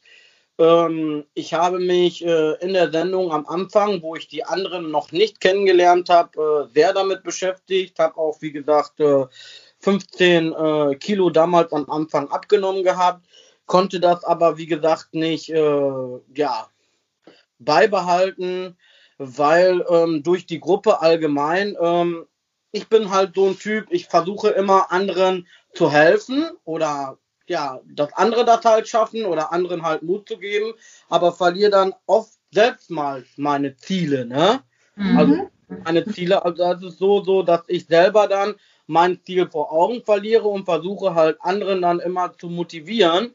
Und das ist halt so eine Art, so ein kleiner Schwachpunkt von mir. Ich sollte manchmal vielleicht so daran gehen, dass ich erstmal selber versuche, für mich gesund zu werden und abzunehmen, bevor ich anderen helfe. Aber ich habe halt auch an dem Beispiel, sag ich mal so jetzt, Marc, der ja da, der zu der Zeit ja ein sehr guter Freund auf jeden Fall auch von mir war, habe ich halt so gesehen, dass äh, er gesundheitlich im Gegensatz zu mir ähm, schon noch eine Nummer, drei Nummern krasser ist als ich. Und da habe ich halt gesehen, so, mein Gott, wie er lebt, wie er ist, äh, wie er sich bewegen kann und alles, habe ich gesagt, mein Gott, Daniel, den musst du erstmal helfen. Der ist noch zehnmal schlimmer dran als du selber. Und äh, das war halt so eine Art dann so ein bisschen mein Projekt gewesen. Und das habe ich dann halt so aufgenommen, dass es ihm schlechter geht. Und ich wollte halt ihm helfen und habe eher für mich dann auch so ein bisschen zurückgesteckt, was natürlich auch nicht immer richtig war. Das hat man mir auch. Ab, jetzt, kommt eine, jetzt kommt eine provokante Frage. und zwar, ich kenne das, was du beschreibst, aus eigenen Verhaltensmustern. Also ich bin auch ein Mensch, der sehr gern anderen hilft und der vor allem auch bei anderen Leuten ähm, sehr gut erkennt, was gerade eigentlich nicht richtig funktioniert. Und ich kann anderen Leuten sehr gut Ratschläge geben, wie sie aus falschen Verhaltensmustern ausbrechen können oder wie sie Lebenssituationen eventuell meistern, die sie vielleicht ohne Hilfe nicht meistern könnten. Ich kann das aber ganz schwer, wenn das um mich selbst geht, weil da erkenne ich zwar die Sachen, die falsch laufen, ich äh, stürze mich aber lieber in die Probleme anderer, weil die mich von meinen eigenen Unzulänglichkeiten auch mal ganz gut ablenken. Kann es sein, dass das bei dir eventuell auch manchmal so funktioniert, dass du halt sagst, okay, ich bin ein guter Mensch und das sind meine, das sind meine Qualitäten, dass ich anderen Menschen äh, sagen oder beziehungsweise helfen kann in problematischen Situationen. Aber eben genau das äh, mache ich auch, um mich weniger mit mir selber und meinen eigenen Problemen auseinandersetzen zu müssen. Nee, ich setze mich schon sehr gewiss mit meinem Problem auseinander. Ich denke mal, dass es nicht geklappt hat. Das ist halt meistens äh, so, man nimmt sich halt sehr viel vor, schafft es dann aber nicht, umzusetzen und es ist auch ein Mangel, würde ich mal so davon sagen, von Disziplin. Ne? Also zu jeder Hinsicht gehört auch eine gewisse Disziplin und es ist halt so, ja, es ist auch alltagsbestimmt. Manchmal ist es halt so, dass ähm, es sehr gut klappt, also wirklich drei oder vier Wochen. Und dann ist es so, dass dann halt ein Streit kommt, ein Schicksalsschlag äh, in der Familie oder irgendwas und das wirft einen dann wieder zurück. Mhm. Und das ist halt bei mir immer noch im halt so, ich weiß nicht, warum es so ist. Andere greifen dann zur Zigarette, trinken sich ein, greifen zum Alkohol und ich greife dann halt äh, immer wieder, falle ich dann halt in diese Essenssucht hinein und ja, das muss ich halt sehen, dass ich das äh, überwinde. Ne? Mhm. Aber ich denke mal, das werde ich äh, auch irgendwann noch schaffen. Ich bin jetzt auf jeden Fall dabei. Ähm, ich habe auch, äh, wie gesagt, jetzt versucht, äh, nochmal abzunehmen, währenddessen, wo die Sendung jetzt, wie gesagt, zu Ende war. Ich habe jetzt in drei Monaten nochmal 10 Kilo abgenommen. Bin jetzt dabei, ja, mich weiterhin gesund zu ernähren, gehe auch weiterhin zur Ernährungsberatung und versuche auf jeden Fall mein Gewicht auch weiterhin irgendwie zu reduzieren. Ne? Mhm. Äh, Daniel, du hast jetzt zweimal das Wort Krankheit benutzt oder auch Sucht eben nochmal, ne? Und auch als wir uns beim Shooting gesehen haben und du vor dem Spiegel standst, hast du gesagt, ähm, ich muss abnehmen, weil man mir sagt, irgendwie mit dem Gewicht kann man nicht alt werden oder ne, man kriegt Krankheiten und so. Wie wichtig, also ist nur das ein Gedanke von dir, ich möchte nicht krank werden oder gibt es noch andere Gründe, dünner zu werden? Ja, ich sag mal so, wenn man dünner ist, hat man natürlich schon äh, viele Sachen, die einfacher sind. Ne? Also man schleppt nicht den ganzen Tag das Gewicht mit sich rum, man hat äh, ja man ist im Alltag auf jeden Fall beweglicher. Man kann äh, manche Dinge einfacher erledigen. Also es ist natürlich auch so, ich habe einen guten Freund, der wohnt im dritten Stock. Wenn ich da mal äh, die Einkäufe nach oben bringe, bin ich natürlich außer Puster, also konditionell. Das ist klar, natürlich, äh, mit dem Gewicht hat man auch äh, Einschränkungen. Und äh, klar ist es so, dass wenn ich natürlich weniger wiegen würde, dass das alles nicht äh, der äh, so wäre. Aber es ist halt, äh, wie ich das immer sagte, nicht so einfach, weil viele Menschen da draußen stellen sich ganz einfach vor, die mir auch nach der Sendung geschrieben haben, ja, mein Gott, mach doch einfach FDH, ess doch einfach kleinere Portionen und so. Die verstehen das aber nicht, dass es, ich sehe das so, also Adipositas ist für mich genauso eine Krankheit wie äh, jemand, der Alkohol trinkt oder der, wie gesagt, äh, Drogen nimmt oder sonstiges. Es ist halt immer wieder schwer, wie gesagt, der Sucht zu empfallen, weil es sind halt in den ganzen Lebensmitteln mittlerweile Süßungsmittel, Konservierungsstoffe und alles. Und äh, wie der Markt das auch schon einmal richtig gesagt hat, er ist halt süchtig nach diesem Zuckerdrang und manchmal ist es halt sehr, sehr schwer, diese Sucht halt auch zu überwinden. Ne? Ja, ich, äh, ich glaube, Katja und ich sind komplett bei dir. Wir nicken hier die ganze wir, wir Zeit nick, ganz wir, wir laut. nicken die ganze Zeit ganz laut. Ähm, aber nochmal zur Sucht, Daniel. Was fehlt dir denn, wenn du nicht isst? Kannst du das beschreiben? Oder was, was hast du dann für ein Gefühl, wenn du, wenn du sagst, vor allen Dingen, wenn es Schicksalsschläge gibt oder wenn Tage mal nicht so laufen, ne? Also ich kenne das alles selber. Was, was, was ist es dann? Was fehlt dir dann? Ja, also es ist halt so, so, dass man dann halt äh, in- innerlich, da ich mal so auch dann eine gewisse Traurigkeit, äh, wie gesagt, äh, an sich hat. Man äh, ist dann natürlich auch äh, aus Langeweile, ne? Mhm. Bin ich auch ganz ehrlich. Und es ist halt auch so, dass man dann das Essen, wenn man so einen Tag hat, als wichtigstes Hauptmerkmal des Tages sieht. Also man baut ja seinen ganzen Tag alles dann drumherum. Man geht einkaufen, man kocht dann, man holt sich die Produkte und das ist dann für einen, also man gestaltet das so, dass das dann wirklich so ein Highlight ist. Also wie zum Beispiel jemand sagt jetzt, oh, ich treffe mich heute Abend mit einer Frau, ist voll das Highlight. Und so äh, macht man sich dann dieses Essen halt zum Highlight. Ne? Also es dreht sich dann praktisch alles nur noch um, ja, ich gehe jetzt einkaufen, ich will jetzt essen, ich tue jetzt kochen. Und äh, das hat auch, wie gesagt, mal damit zu tun gehabt, äh, dass ich mich dann auch mit Freunden gestritten habe, weil ich habe halt den ganzen Tag, wie gesagt, geredet über das Essen. Und für die ist eigentlich das Essen so eine Art nebensächlich Ja. gewesen. Für mich war das eigentlich so eine Art das Wichtigste. Ja, wenn ich erstmal zu dir komme, dann muss aber was zu essen sein. Und da hat er gesagt, du, das mache ich aber ganz nebenbei so, dass ich mir mal eine Stulle mache. Und ich sehe das halt als das Wichtigste überhaupt manchmal. Und das ist halt auch ein Fehler, ne? Ja, aber wir nicken hier ganz Ja. fleißig, wir kennen das. Fun Fact, als wir angefangen haben, den Podcast aufzunehmen, vor einem Jahr jetzt circa, waren wir noch zu dritt und wir waren ja drei dicke Frauen. Und das erste, worüber wir uns unterhalten haben, essen wir dann eigentlich immer zusammen Abendbrot und wer bringt denn hier was zu essen mit? Also die Thematik, dass äh, Essen ein sehr bestimmendes Thema in unserem Leben äh, ist, die haben wir auch und die haben wir tatsächlich auch schon ein paar Mal besprochen. Also wir fühlen gerade sehr, was du sagst. Auf jeden Fall. Daniel, ich würde gerne, äh, in der Doku ist zu sehen, dass, äh, das haben wir ja vorhin besprochen, du wohnst bei deinen Eltern, ne? Und aber das Essen ist auch oft ein Konflikt zwischen euch, richtig?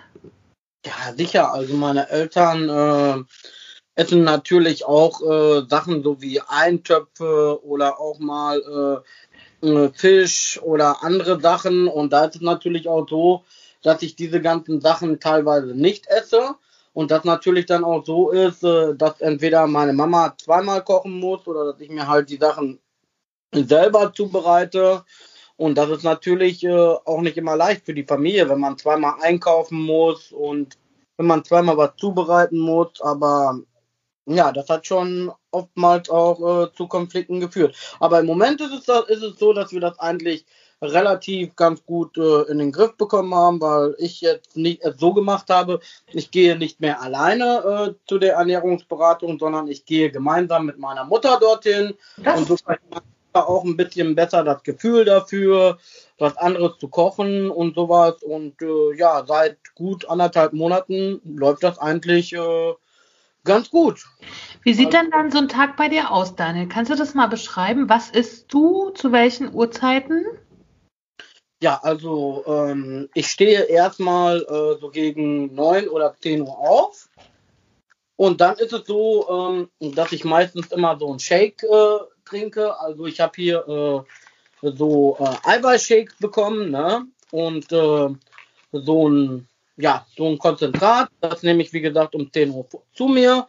Um 12 Uhr gibt es dann äh, ganz normal, zwischen 12 und halb 1 gibt es dann Mittag. Das ist dann meistens so, dass ich halt auch da schon meine Ernährung umgestellt habe. Dann gibt es halt, wie gesagt, äh, ja, halt Putenschnitzel, dann äh, mit Reis und dann, wie gesagt, äh, so ein bisschen Currysoße, aber halt auch selber gemacht, ne?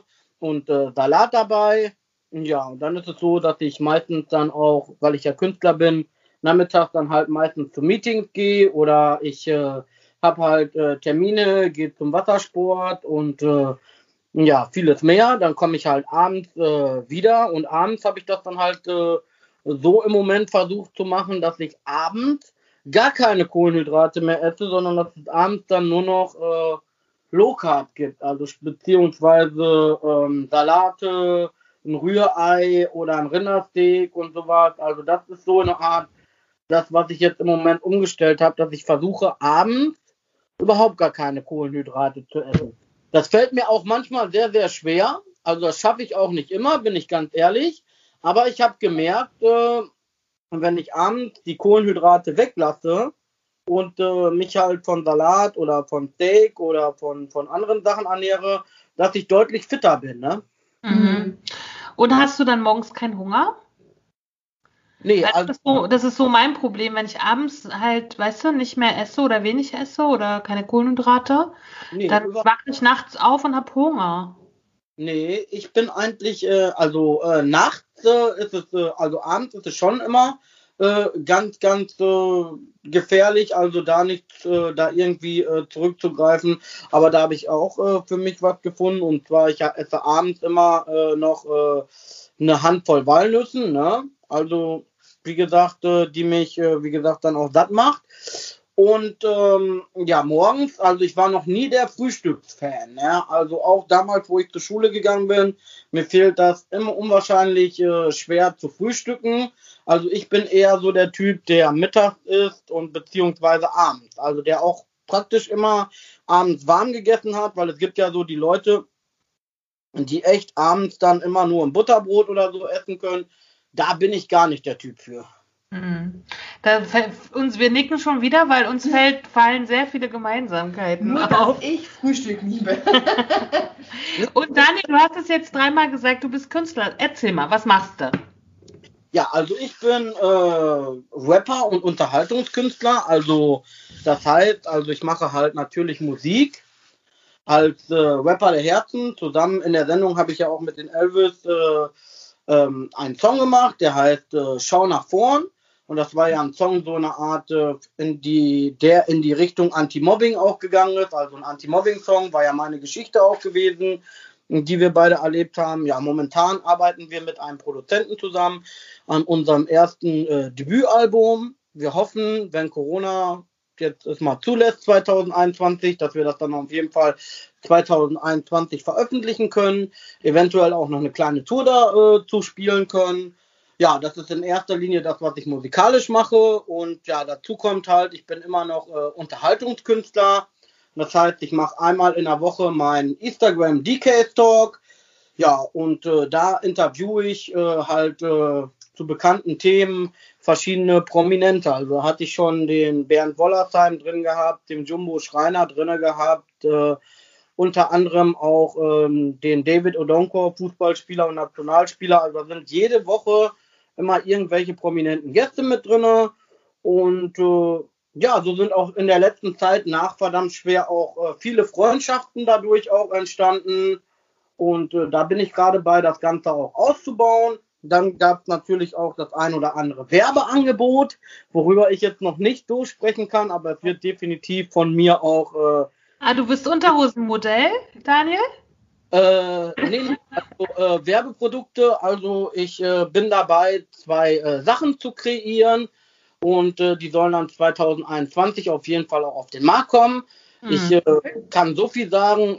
das eine handelt sich um eine Pastasoße und das andere handelt sich um einen Partyschnaps. Und das sind zwei Produkte, werden das von mir werden und von meinem Freund Elvis halt auch, ne? Also der wirkt auch natürlich damit. Und äh, ja, dann versuchen wir so ein bisschen als Werbegesicht und äh, als Marke mit den Produkten, wie gesagt, dann halt auch durchzustarten. Ne? Das Ganze, und war das? Mh?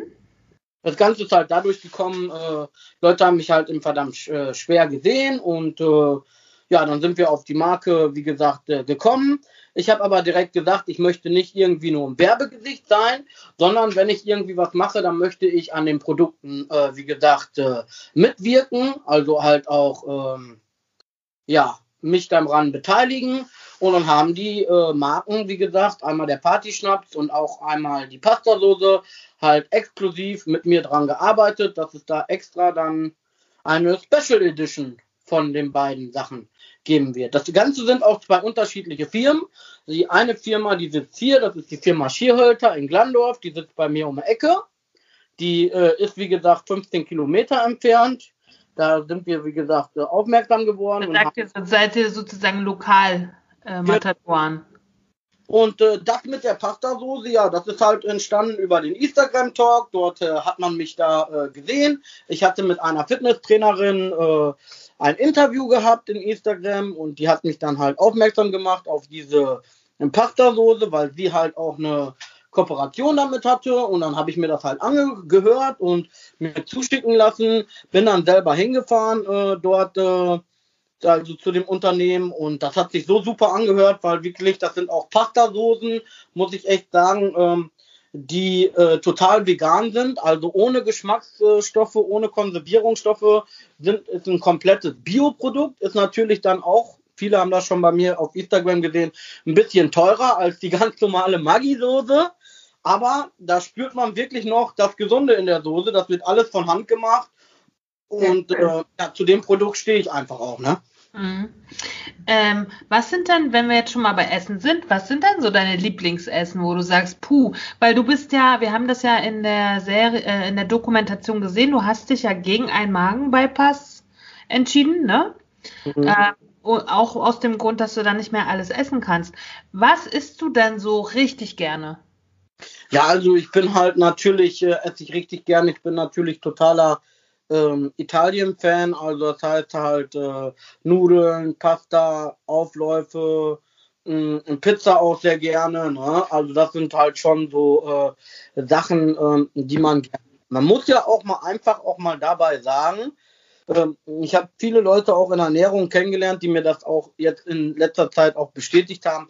Alles, was lecker ist, egal ob es äh, Schokolade ist oder ein Hamburger ist und so, alle Sachen, die dick machen, die schmecken auch gut. Alle, alle Sachen, die halt, äh, ja, gesund sind, die sind halt meiner Meinung nach auch nicht so schmackhaft. Ne? Das muss man ja einfach auch mal so klipp und klar sagen. Und äh, ja, natürlich bin ich auch ein Genießer und es ist schwer halt auf äh, gesunde Sachen manchmal zurückzugreifen. Ne? Daniel, ich würde gerne nochmal, du hast gesagt, du hast einige Mails gekriegt nach der Sendung, ne? Mhm. war für dich oder, oder Kontakte oder wie auch immer oder Anrufe oder was auch immer, mhm. was war für dich der, die schönste Reaktion und was war die schlimmste Reaktion, die es gab? Ja, die schönste Reaktion war für mich, dass mir ein Mädchen geschrieben hat, äh, die hatte eine Magersucht gehabt und hat gesagt, durch mich hat sie das Selbstvertrauen entwickelt, in eine Behandlung zu äh, gehen und äh, seit knapp drei oder vier Monaten isst sie wieder regelmäßige Mahlzeiten. Und äh, das war für mich die schönste Mail überhaupt, weil ich sag mal so, äh, die äh, stand wirklich sehr auf der Kippe gewesen. Also die war sogar schon fast äh, wirklich äh, tot gewesen. Ne? Also die hatte nur irgendwie 45 Kilo oder was gewogen bei, bei einer Größe von 1,75 Meter oder 1,80 Meter. Also die Mail hat mich sehr bewegt. Mit der Dame habe ich auch immer noch äh, Kontakt. Und wenn man so einen Menschen zurückholen kann äh, ins Leben, weil er deine Sendung sieht oder weil du mit schreibst oder so und diese Person dann wirklich wieder zurückkommt ins Leben und eine Therapie macht, natürlich das Schönste überhaupt, jemanden Menschen zurück ins Leben zu holen. Ne? Ja, das glauben wir dir. Was war die schlimmste Reaktion? Ja, die schlimmste Reaktion war halt gewesen, dass Leute mir halt geschrieben haben, ja, guck mal, warum hast du überhaupt äh, an der Sendung teilgenommen? Du bist doch ein Loser, ist doch ganz einfach, lass dir doch dieses Magenband geben und dann ist doch alles äh, alles easy cheesy, die anderen nehmen doch auch da äh, mit ab und hier und da und äh, im Endeffekt äh, wolltest du ja nur Fame haben in dieser Sendung und äh, ja, dir war ja nie das Abnehmen wichtig und so und, und sowas, äh, so welche Kommentare halt alle, ne? Aber mhm. ähm, das muss ich ganz ehrlich sagen, das waren dann halt auch Kommentare zum Wachrütteln, aber es gab nie wirklich beleidigende Kommentare. Also ich habe nie wirklich Kommentare gekriegt, wo ich gekriegt habe, du Fettsack oder du fettes Schwein oder irgendwie sowas. Also die Leute haben sich schon ausgedrückt oder das halt vernünftig auch beschrieben. Wir hätten gerne gesehen, dass du die, die äh, Bypass-OP gemacht hättest und so. Aber so richtig krasse, beleidigende Kommentare, so wie manche das auch bekommen haben, die habe ich überhaupt gar nicht bekommen. Mhm. Also erstmal nochmal ganz kurz von Antje und mir hast du, glaube ich, den größten Respekt davor, dass du diese OP nicht hast machen lassen, aus, also wie gesagt, jedem, der das macht, meinen größten Respekt, weil da, da gehört ja auch eine echter Haufen Mut dazu, das zu machen, weil das ja schon einfach mal komplett das Leben umkrempelt. Aber ich finde es total stark zu sagen, Leute, ich kenne mich, ich weiß, mir würde das fehlen oder ich würde mehr darunter leiden, nicht mehr alles essen zu können oder die Einschränkungen, die da auf mich zukommen, kann ich einfach nicht tragen und ich probiere es auf eine andere Art und Weise, die für mich passt ähm, und beuge mich jetzt auch nicht dem Druck, den mit Sicherheit dann auch so ein Arzt oder irgendwie auch das Umfeld aufbaut und mache es nur, damit ihr zufrieden seid und ich in, in einem normativen Körper stecke, sondern dass du sagst, für mich ist es nicht der richtige Weg und deswegen gehe ich den nicht. Also von mir hast du da den allergrößten Respekt tatsächlich. Also Hut ab. Hm. War das schwer für dich, da, sich, dich dagegen zu entscheiden? Nein, eigentlich äh, so überhaupt gar nicht, weil ich sag mal so, für mich ist es so, ähm, ich sag mal so, das ist für mich, es ist ja nicht nur einfach mal, so wie viele das sehen, das ist ein Jahr und dann äh, kann ich wieder ganz normal äh, wie gesagt, essen, sondern es ist ja, sag ich mal, so schon für mich auch ein Eingriff schon in meine Privatsphäre und in mein Leben. Also man muss ja schon sein ganzes Leben äh, umstellen können. Man hat sehr, sehr viele äh, Sachen, auf die man äh, verzichten äh, muss. Und ich sag mal so, es ist ja nicht so ein Verzicht, da wo man sagen kann, man macht es einmal, man macht es zweimal, sondern man muss ja schon auf diese Sachen auch teilweise verzichten, weil sonst kann es ja auch in gewissen Umständen, wenn man nicht verzichtet, auch wirklich auch äh, lebensbedrohlich werden. Das muss man ja auch ganz klar sehen. Es ist ja nicht immer so, dass man das so, die Leute sehen das so, ach ja, pass mal auf, der lässt sich da ein Magenband machen und automatisch so eine Art äh, nimmt der ab. Aber ich habe ja wirklich anhand, anhand der Doku gesehen, wie manche Leute oder die das auch haben, wirklich auch darunter gelitten haben. Ne? Also wenn ich mir so, so Sachen vorstelle, ähm, ja, nie wieder was Kohlensäure, Kohlensäurehaltiges ja. zu trinken. Oder wenn ich mir auch vorstelle, mein Gott, ich bin mal irgendwo ähm, auf einen Kaffee und Kuchen eingeladen und ähm, ja, esse dann vielleicht mal ein Stück Kuchen und habe danach äh, zwei Tage lang Bauchkrämpfe und so. Da würde ich halt für mich sagen, das ist ein großer Eingriff in, in mein privates Leben oder auch halt äh, ja für meine Selbstbewusst für mein Selbstbewusstsein und ja, halt, einfach die Lebensqualität, ne? Also ich meine, für meine ganze Lebensqualität und alles. Und ich glaube, klar, ich würde auch dünn werden, denke ich mal, durch diese OP. Aber ich glaube, dann wäre ich nicht mehr der selbstbewusste Daniel Neumann DK, der Rapper der Herzen, sondern dann wäre ich vielleicht eine andere Person. Mhm. Und ich glaube einfach, dass für mich, dass, dass, dass ich das, dass das psychisch vielleicht nicht gut für mich wäre. Und deswegen habe ich gesagt, so, nein, Daniel, du möchtest das nicht. Und äh, ich sag mal so, ich möchte selber entscheiden, ob ich ein Steak essen kann. Ja, stark. Dann, das ist stark. Und genau so habe ich das auch dargestellt. Die Leute haben das bloß nicht verstanden. Ich wollte nicht sagen, ich will jetzt weiter Steak fressen und dick werden, sondern ich wollte ja. das so darstellen, dass ich sage, ich bin Daniel Neumann und ich möchte selber entscheiden, ob ich dieses Steak essen kann oder nicht essen kann. Und ich mhm. möchte nicht haben, dass ein Magenband oder halt dieser Magen-Bypass über mich entscheiden kann, ob ich das noch essen kann oder nicht. Weil das ist ja teilweise, darf man auch nicht vergessen bei der OP so, dass manche Leute gar nicht mehr selber die Entscheidungsfreiheit haben, kann ich das essen oder kann ich das nicht essen, sondern sie können es einfach nicht essen, weil wenn sie es essen, wird es äh, Folgen davon tragen. Ja. Und diese Entscheidung über mich, die möchte ich selber haben und nicht irgendwie äh, ja, einen Bypass geben. Das mhm. ist halt für mich das effektive Thema gewesen, warum ich auch mich äh, dagegen entschieden habe. Ja, beim äh, Interview mit Alex hat Alex gesagt, äh, die, man trifft diese Entscheidung nie leichtfertig und äh, wenn man diese Entscheidung für sich trifft, dann ist der Leidensdruck sehr hoch. Kann es sein, dass es bei dir auch gar keinen so großen Leidensdruck bisher gab? Mm, nee, gab es auch äh, in, diese, in dieser Hinsicht nicht. Hm. Und wie ich das auch äh, schon ausgedrückt habe. Viele Leute vergessen auch, ich habe ja wirklich auch Alex live gesehen, ich habe die andere Leute live gesehen, diese Magen-OP haben. Und man darf ja eins nicht vergessen. Es ist ja nicht nur eine OP, okay, dann bin ich dünn, sondern man muss ja danach auch noch sehr viel an sich arbeiten. Danach kommt noch äh, die ganzen äh, OPs mit der Straffung und so.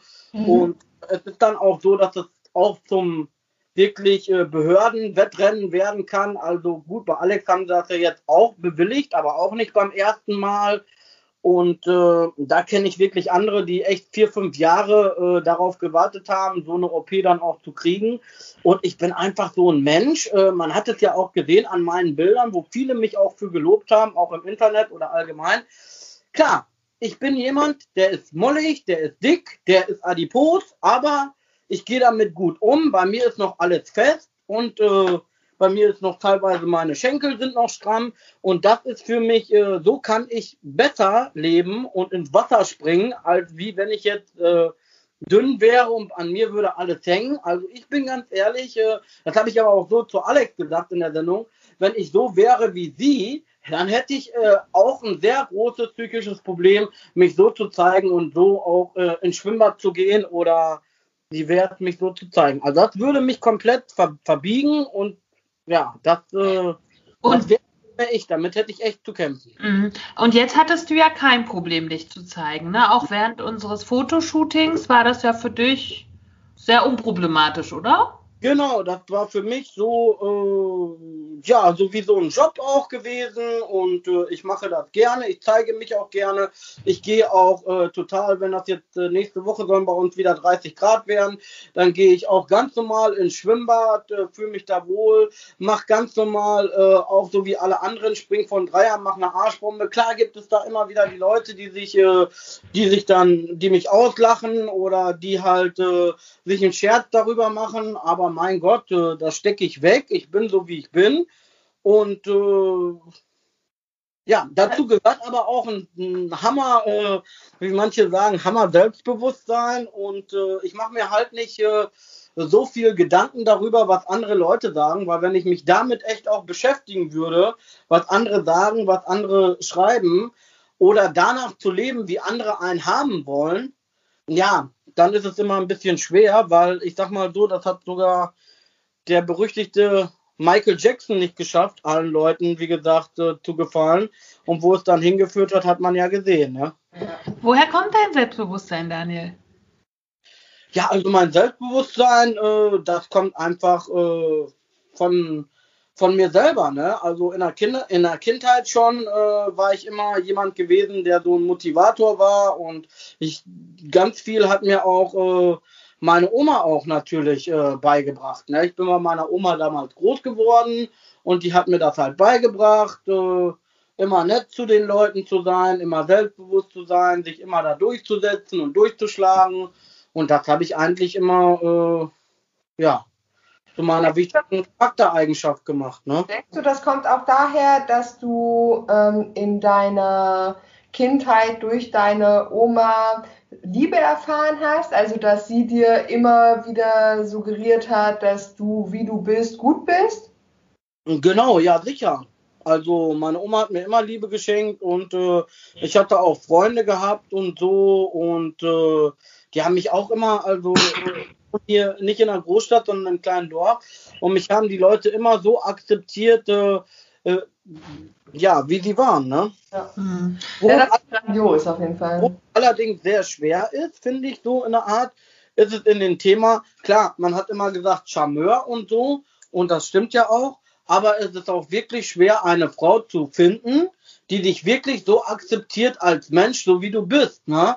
Weil man, es ist im Moment so, dass ich bin natürlich auch eine Person des öffentlichen Lebens und ich weiß auch, sehr viele Mädels wollen mit mir zusammen sein, aber nicht, weil ich Daniel Neumann bin, sondern weil sie sich vielleicht auch erhoffen, irgendwo ähm, ins Fernsehen zu kommen. Hm. Und, aber äh, glaub mir, da kann ich dir Mut machen. Ähm, ich habe meine große, also ich bin ja auch schon mein Leben lang äh, sehr dick und ich habe, ich war dann mal zwischenzeitlich, habe ich sehr viel abgenommen, habe das dann aber auch wieder draufgelegt und meine große Liebe habe ich vor, also ich bin jetzt 36, habe ich vor drei Jahren kennengelernt mit dem Gewicht, was ich jetzt auch habe und man, man weiß das dann, wenn der Mensch vor einem steht, der es sein soll, dass es ist.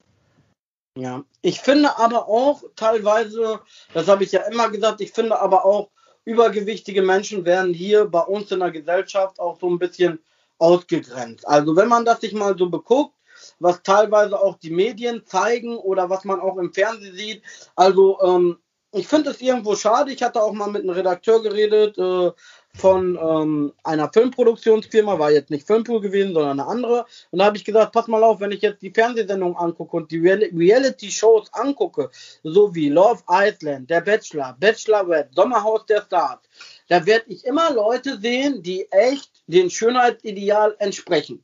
Du mhm. wirst ja Leben sehen, dass bei Love Island so einer, der so sympathisch ist wie ich, eigentlich da reinkommt, weil das würde gar nicht passen. Das müssen durchtrainierte Leute sein, dies und das. Das wollen äh, die Leute oder die Zuschauer sehen. Aber das ist ja eigentlich gar nicht das, äh, die Leute, die eigentlich äh, wir in Deutschland haben, weil man darf nicht vergessen, in Deutschland ist wirklich auch jeder dritte oder vierte Mensch ist halt übergewichtig, aber es wird so gezeigt, äh, als äh, im Fernsehen oder dargestellt, als ob wir alle dünn wären. Und nee, nee, jeder zweite ist übergewichtig, Daniel. Jeder zweite. Genau, jeder zweite sogar. Und äh, das finde ich dann irgendwo, das äh, wird dann so dargestellt, als ob wirklich alle, alle so, so schön sind. Und ja, ich habe das auch gestern wieder erlebt. Da gibt es zwei Jungs, die dann Love Island geguckt haben. Oh, guck mal, wie die aussehen und so. Und äh, ja, ich muss ja auch wieder ins Fitnessstudio gehen, trainieren und so. Und das ist ja für die meisten sogar schon diese Sendung. Äh, zu so einem Wettkampf geworden, ne? dass sich wirklich die Leute denken, ja, ich muss ja da fünfmal in der Woche äh, am Start sein im Fitnessstudio, ansonsten habe ich irgendwie gar keine äh, Chance mehr, äh, ja, ein Mädchen oder eine Frau zu bekommen. Ne? Und, äh, Und das äh, finde ich da irgendwie, äh, irgendwie traurig, weil ich sag mal so, klar, das darf man nicht, äh, darf man nicht äh, vergessen. Man guckt natürlich immer auf eine Person. Man guckt in erster Linie, gefällt einem die Person optisch oder gefällt sie einem nicht, das ist natürlich auch wichtig, aber in erster Linie ist es doch auch so, man, was nutzt mir eine Frau, die gut aussieht, mit der ich aber vielleicht wie, gar nicht so ein Gespräch machen kann wie mit euch beiden jetzt, mit der ich mich. Aber wir sehen auch gut aus. Ja, voll. Dann, dann nutzt mir die, die, die, die hübscheste Frau nicht, äh, nix, äh, wenn ich keine äh, Gemeinsamkeiten habe, äh, dann wird das auch schnell uninteressant und äh, langweilig. Ne? Daniel, hat dir, äh, haben dir die drei Teile, so wie sie letztendlich bei Vox äh, ausgestrahlt wurden, haben die dich gut, also ha, hast du dich so gut repräsentiert gefühlt?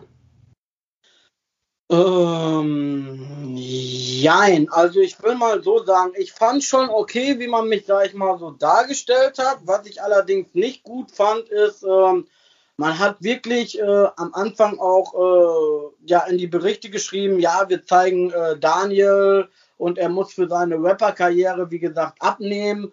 Und ich habe halt sehr, sehr viele Sachen noch äh, gedreht, auch mit der Gruppe, die meines Erachtens äh, sehr, sehr wichtig auch für diese Sendung waren, wie zum Beispiel, wo wir zusammen schwimmen gegangen sind und so und äh, ja, Sachen mit meinem Freund Elvis halt, wo wir zusammen auch Musik gehabt, äh, gemacht haben. Und da haben wir wirklich elf oder zwölf Drehtage äh, gedreht, wie wir im Studio waren, die ganze Geschichte nochmal, wie wir bei mir an der Schule waren und so.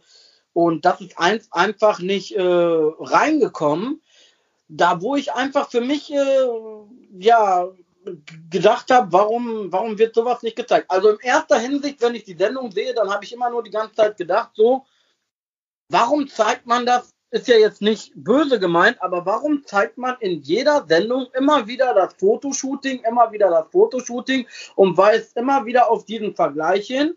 Ja, guck mal, Daniel, derjenige, der am Anfang, wie gesagt, versucht abzunehmen, der aber hinterher diesen Dönerteller isst und dann immer wieder auf dieses äh, Ding so mit der Alex und mit den, mit den Brüsten und so, das hat, da hat man ja speziell den Fokus drauf gesetzt. Und ich finde so, dass viele Leute mir gesagt haben, so, ja, cool, gut, das kann ich einmal sehen, das kann ich zweimal sehen, aber man muss es doch nicht in allen drei Sendungen immer wieder dasselbe Thema thematisieren, oder?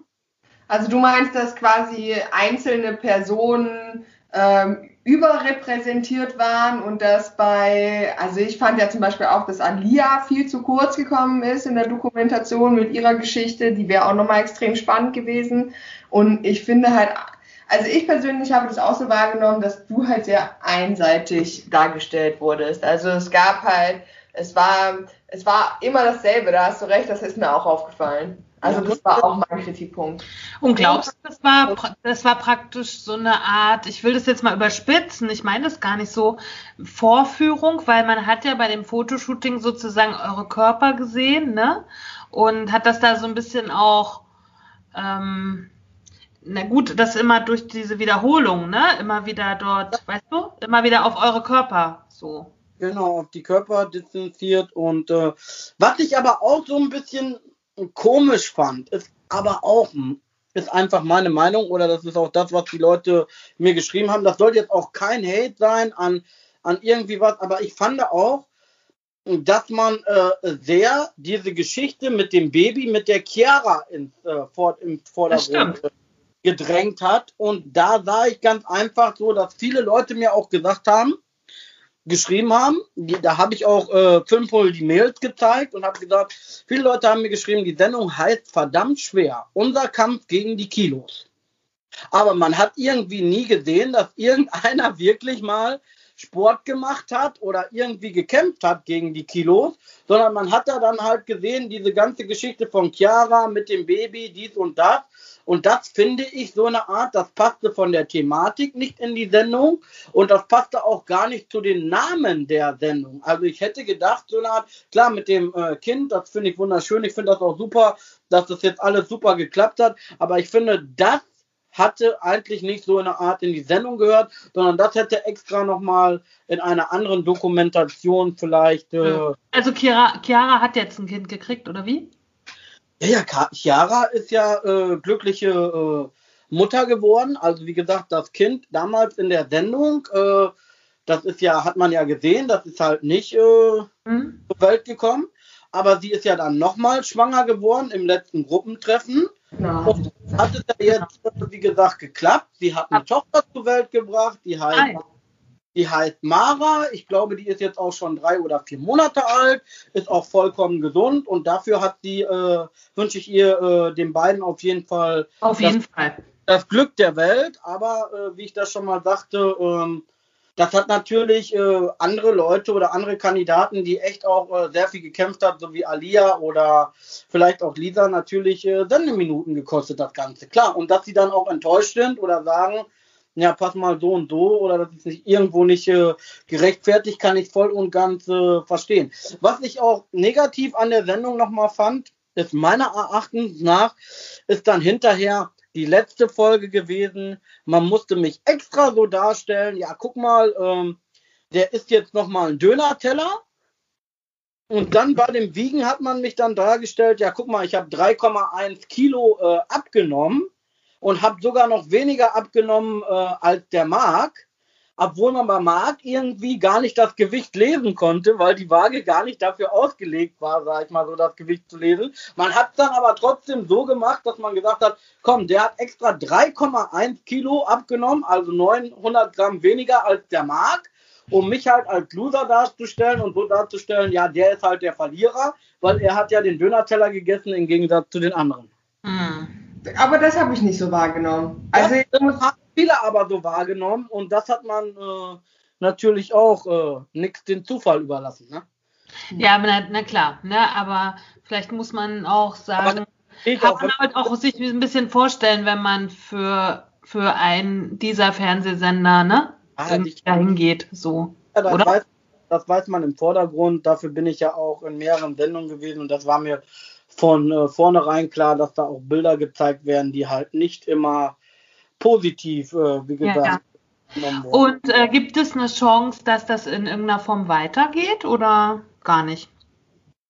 Ja, also verdammt schwer. Äh, also ich habe, das finde ich auch traurig, also ich habe danach nie wieder irgendwie was äh, vom Filmpool oder vom Vox äh, gehört. Also ob das weitergehen kann, nie irgendwie ein Statement sondern äh, die letzten Einschaltquoten der letzten Folge waren halt nicht dementsprechend gewesen und ich kann es mir nicht vorstellen, dass dieses äh, Format so äh, nochmal eine zweite Staffel bekommen wird.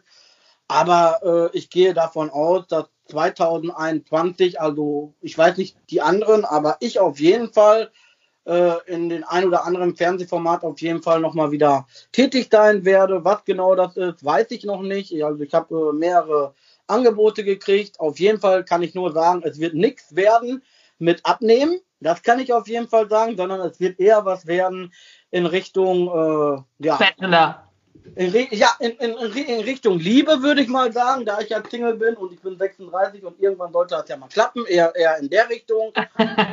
Nochmal ganz kurz, weil du es angesprochen hast, wisst ihr überhaupt was über die Einschaltquoten? Weil du jetzt gesagt hast, der dritte Teil war nicht mehr so gut. Waren die ersten zwei Teile dann gut von den Einschaltquoten?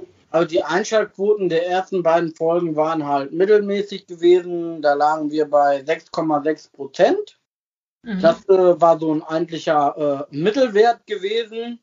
Und äh, die letzte Folge, die lag bei 4,9 Prozent Marktanteil. Aber das, der, aber der Sendeplatz war ja auch unendlich schlecht, oder? Also meiner Meinung nach, so eine Art äh, war der Sendeplatz 22.15 Uhr erstmal viel zu spät gewesen. Das ist meiner Ansicht nach. Ja. Äh, ich hätte aber gedacht, trotzdem, dass es doch ganz gut läuft, weil ich einfach gedacht habe, wir können die Zuschauer von Goodbye Deutschland, die ja echt sehr viel Einschaltquote immer hatten oder ha gehabt haben, mit rüberziehen. Das haben wir leider Gottes nicht geschafft. Und äh, ja, 22.15 Uhr war einfach, sag ich mal, so halt ein Zeitpunkt, da wo manche Leute halt auch schon im Bett gehen. Aber ich glaube gar nicht. Unter der Woche, da arbeiten ja auch die Menschen, da bin ich auch um 22.15 Uhr. Aber Daniel, das war im Hochsommer. Wer guckt denn da Fernsehen, weißt du? So. Hm, das kommt noch dazu. Genau. Oder?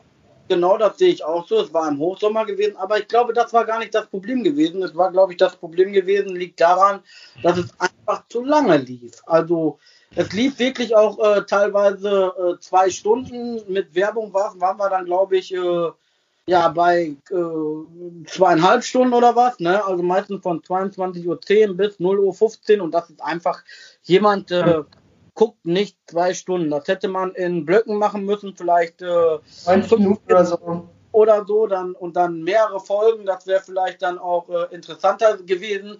Aber ich will es nicht so sagen, aber ich glaube, man hat äh, die Sendung hinterher nur noch so benutzt, als irgendwie, man weiß ja, dass äh, ist, jeder Sender hat ja ein Sommerloch und ich glaube, man hat diese Sendung dann einfach nur noch benutzt als Lückenfüller, um irgendwie was da zu haben, hat sich vielleicht auch mehr darunter vorgestellt, aber so wie ich die Werbung zu der Sendung gesehen habe und so und alles, äh, hat mir so den Eindruck gemacht, ja, da wird nicht besonders viel Energie in das Ganze vielleicht auch vom Sender reingesteckt. Ja, super schade eigentlich, ne? weil das Thema extrem wichtig ist und immer wichtiger wird, weil immer mehr Menschen betrifft und deswegen ist es extrem schade, dass es so äh, dafür genutzt wird. Daniel, vielleicht als abschließende Frage, wie sieht's denn aus aktuell? Ich meine, eure Dreharbeiten sind eine Weile rum. Habt ihr noch Kontakt zueinander in der Gruppe? Besteht die Gruppe noch? Macht ihr noch was zusammen? Also bei mir ist es so, ähm, die WhatsApp-Gruppe, die besteht noch, äh, zusammen, also machen, sich jetzt auch wirklich sehen, eher weniger. Also wir halten über WhatsApp Kontakt. Wir mit den ein oder anderen äh, telefoniere ich auch äh, ab und zu mal hin und wieder.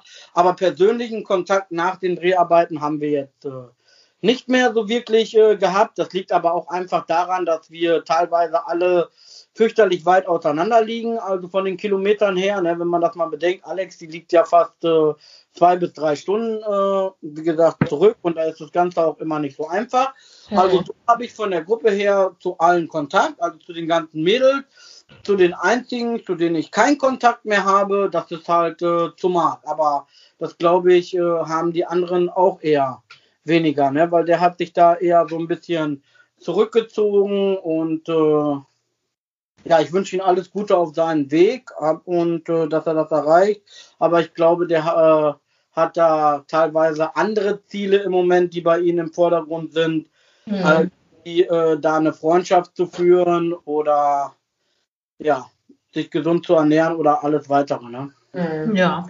Gut, Daniel, die Stunde ist rum. Ja. So schnell geht es manchmal. Wir danken dir ganz, ganz dolle vom Herzen, dass du uns äh, so viele schöne Dinge erzählt hast. Ähm, ich hätte jetzt gedacht, kannst du zum Abschluss uns noch was rappen eigentlich? Kann ich einfach machen, ja, kein Problem. Na dann würde ich sagen, sagen wir schnell Tschüss und äh, danach machst du uns noch einen kleinen Rap. Okay. Okay, Daniel. Dann äh, vielen Dank und äh, tschüss. Die antipösen Stücke verabschieden sich. Genau. Und dann darfst du uns noch kurz was rappen. Okay.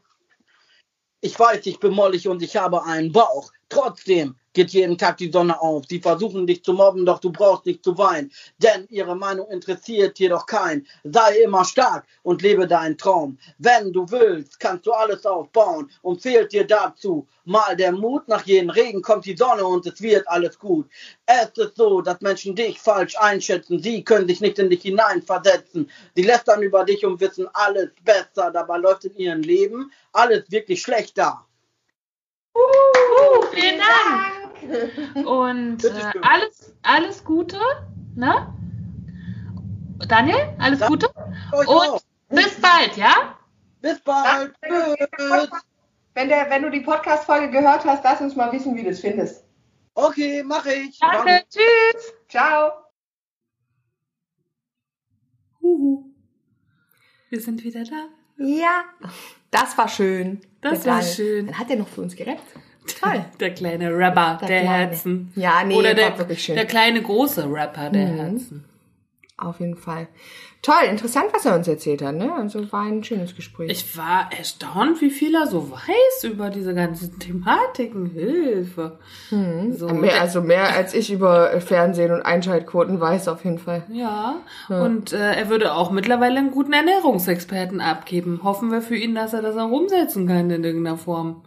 Weil daran scheitert's ja meistens. So wie er das für sich braucht. Ich würde ihm in erster Linie äh, grundsätzlich wünschen, wie ich es jedem Menschen wünsche, dass man äh, sich und seinen Körper so liebt, wie er ist und dann entscheiden kann, in welche Richtung man für die Gesundheit und fürs Wohlbefinden geht.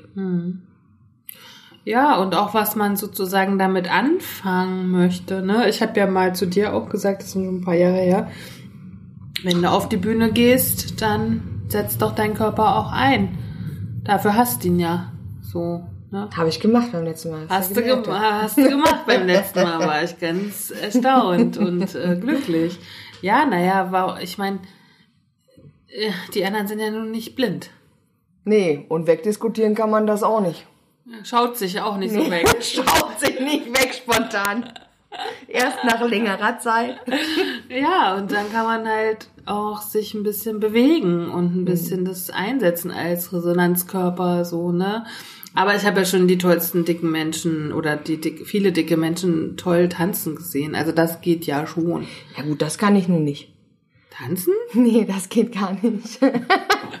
ich sehe, wenn Hey, ich ich mich hab dich doch gestern tanzen gesehen, vorgestern. Ja, aber immer wenn ich mich auf der Bühne bewege, so. denke ich mir, es sieht unglaublich sexy aus. Und wenn ich dann, also weißt du, wenn du so in, in dem Moment bist, denkst du dir, geil, ey, jetzt sehe ich gerade so richtig heiß aus. Mhm. Und dann guckst du dir die Videos später immer an und denkst dir, okay, war bewegt, aber War bewegt vor allen Dingen sehr süß. sexy jetzt nicht. Ja, das ist bei mir anders. Und ich habe ja tatsächlich sehr häufig so Zettel zugesteckt bekommen, in, wenn ich abends weg war.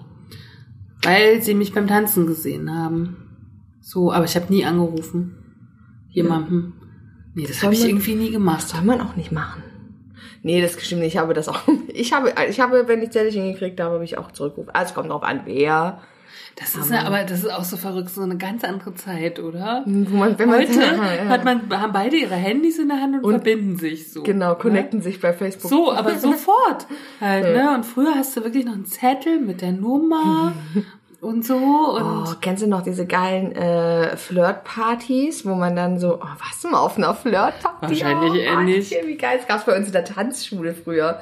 Und da konntest du halt, dann hast, hast du wirklich Zettelchen gekriegt, wo du dann eben auch drauf ankreuzen konntest, was du von dem anderen halt wolltest, so, ne? Also, jetzt nicht, nee, jetzt nicht so, wir waren damals sehr jung, also, so, aber, ähm, ich will mal mit dir ein Eis essen gehen oder, äh, ich, ich, äh, würde dich gerne näher kennenlernen oder sowas, ne? Das ist schon sehr harmlose Sachen, aber es war halt ein bisschen witzig. Und dann hatte halt jeder seine Nummer und die hat man dann ein Herz quasi auf die Bluse geklebt gekriegt und da stand die Nummer drauf und dann konnte man das halt quasi beim DJ abgeben. ja, Und dann konnte man, dann hat man am Ende des Abends hat man dann alle Zettelchen gekriegt, die man, also die die Leute für einen dagelassen haben. Das fand ich schon ein bisschen, also das da ist hatte ich immer, da hatte ich immer Angst, dass ich keinen Zettel bekomme, weil ich hatte ja noch nicht so ein Selbstbewusstsein früher. ja, aber ich fand das halt, ähm, also das wurde, war auch jetzt nicht so öffentlich, es wurde dann nicht öffentlich verteilt, also es gab nicht so diese Schande, ah, der hat nichts gekriegt oder so. ähm, aber es war, ich war, ich finde diese Kultur, also diese Date-Kultur so auf so, finde ich, fand ich halt schon irgendwie, ein bisschen, ist ein bisschen ich, ich fand ja mal ganz charmant, wie in, in Berlin, in diesem Café Käse, wie mit den Telefonen, weißt du? Oh, hier kommt der Krankenwagen vorbei. Und die oh. Feuerwehr. Ja, in Leipzig ist ja derzeit sehr, sehr viel los, grundsätzlich. Aber es fand ich so schön. Da steht dann das Telefon vor dir und dann klingelt's und vom Nachbartisch ruft dich jemand an und sagt, Ach, auch ich schön. möchte mit dir tanzen. Oh nein, Doch, das, das ist find ich super. Ich habe mich ja ganz, ganz Gibt's lange... das noch? Ich weiß nicht, ob es das noch gibt. Wollen Also wir da mal hingehen? und uns beide anrufen. Ja. Kathi, tanzt du mit mir hier, bitte? Aber ich stehe ja schon auf so, also so altmodisch und Briefe zu kriegen und Karten und ich schreibe selbst gar nichts, aber ich kriege es furchtbar gerne. Und ich bin ja auch nicht so gegen diese, also für diese ganze äh, heute viel Schreiberei per Handy. So, ne? Also was ich mache tatsächlich, ähm, ich fahre jetzt nicht so oft in Urlaub, aber ähm, es gibt ja diese Tradition im Winter mit meinen äh, Eltern nach Hiddensee zu reisen. Ähm, und von Hiddensee schreibe ich immer Postkarten. Das ist mir auch total wichtig, ja. dass da, also so, da schreibe ich immer an meine ganze Familie und ähm, an so ein paar Freunde und so. Also wo ich halt einfach auch weiß, dass sie sich freuen darüber, sowas zu bekommen. Und da gibt's halt total tolle Sachen. Da hab ich, äh, verschicke ich Puzzle-Postkarten, die ich erst beschreibe und dann auseinander mache. Und bevor die Leute das lesen können, müssen sie halt mhm. erstmal zusammen puzzeln. Mhm. Und so, weil das finde ich dann halt schon, das macht mir dann auch Spaß. Ich finde sowas auch super, aber man macht's halt selten, selten auch selber, oder? So. Ja, nur im Urlaub, also so. Hm. Na, ich schreibe keine Postkarten, weil dann käme ich zu nichts mehr auf meinen Reisen sonst so. Aber ich kenne Menschen auch in meiner Umgebung, die das tun. Und ich freue mich auch, welche zu kriegen weiterhin. Ähm, wollten wir noch was sagen zu Daniel? Wir sind jetzt irgendwie wir sind schön abgeschweift, wie immer. Aber Daniel inspiriert ja auch zum Flirten. Ich meine, er ist ich ja auch so ein Herzensbrecher. Sagen, er möchte ja auch so gerne, er möchte ja auch gerne eine Beziehung, so ja. wie sie es angehört hat, ne? Er ist bestimmt nicht undankbar, wenn Frauen, die interessiert sind, ihn bei Instagram anschreiben. Genau. Er ist ja sehr, sehr schnell findbar. Mhm. Wir verlinken auch gerne nochmal sein genau. Profil. Na, Instagram-Profil und äh, sowas verlinken wir ja sowieso einfach schon allein, wer äh, Interesse an der künstlerischen Arbeit hat, die er leistet, kann sich da gerne informieren, auch über das, was bei ihm noch so kommt mit den ganzen Kooperationen mit den Firmen, wovon er erzählt hat da darf sich da gerne informieren. Was natürlich schon spannend war, irgendwie jetzt mal so diese männliche Sicht. Sie unterscheidet sich ja gar nicht so von der weiblichen Sicht, ne? Nö. Ähm, außer dass ich, hast du das, da können wir das nochmal kurz aufmachen, hast du das Gefühl, dass dicke Männer schwerer haben, Frauen zu finden als andersrum? Weil ich habe ja immer das Gefühl gehabt, seitdem ich so meine Sexualität entwickelt habe oder mein Frausein, dass das als dicke Frau nicht sehr schwierig war. Also ich habe das eher mal zum Problem gemacht, weil ich glaube, ich hatte andere, ich hatte grundsätzlich Probleme mit mir und das hat nicht so viel mit meinem Körper zu tun gehabt.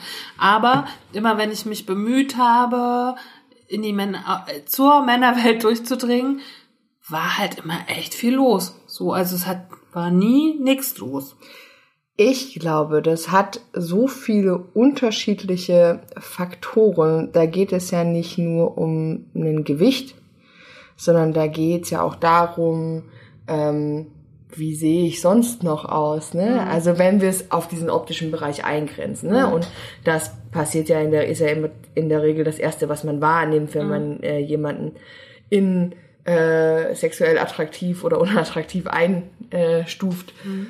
Und also ich muss sagen, ich hatte auch eigentlich nie Probleme, aber das kommt, glaube ich, auch daher, dass wir einfach so normal mit unserem Gewicht umgehen, dass das für uns halt grundsätzlich, glaube ich, nie mm, also es gab natürlich Zeiten, da war ich nicht so sehr dick, da hat das mit den Männern äh, wie am Schnürchen funktioniert. Als ich wieder dicker wurde, war bei mir ja aber grundsätzlich auch dieses ähm, also da war ich auch in einer Partnerschaft, da war ja grundsätzlich dieses Interesse an. Aber zu einer Partnerschaft, Kathi, muss es auch erstmal kommen. Ne? Ja gut, aber zu der, zu der, zu dieser, zu der ersten kam es ja in dem Stadium, wo ich okay, wo mich so jetzt nicht war. als super dicken Mensch bezeichnen mhm. würde. Aber es gibt ja auch eine ganze Reihe an Männern, sage ich, ich weiß halt andersrum nicht, äh, die auf dicke Frauen stehen. Da gibt's ja ganze in diesen Partnerbörsen. Ja, aber die will doch Da gibt's ja Mensch. eigene Partnerbörsen auch. Da hast du ja na ja, na klar. Also weil nicht, weil ich finde, dass das eine komische Obsession ist oder so, sondern einfach, weil ich dann für, so reduziert bist. Für meinen Teil nicht geliebt werden will aufgrund meines Körpers so. Und ich glaube, das ist halt auch der Trick. Und ich glaube, deswegen kann man das so pauschal nicht sagen. Ähm, Meinen äh, jetzigen Partner habe ich mit dem Gewicht kennengelernt, was ich jetzt habe.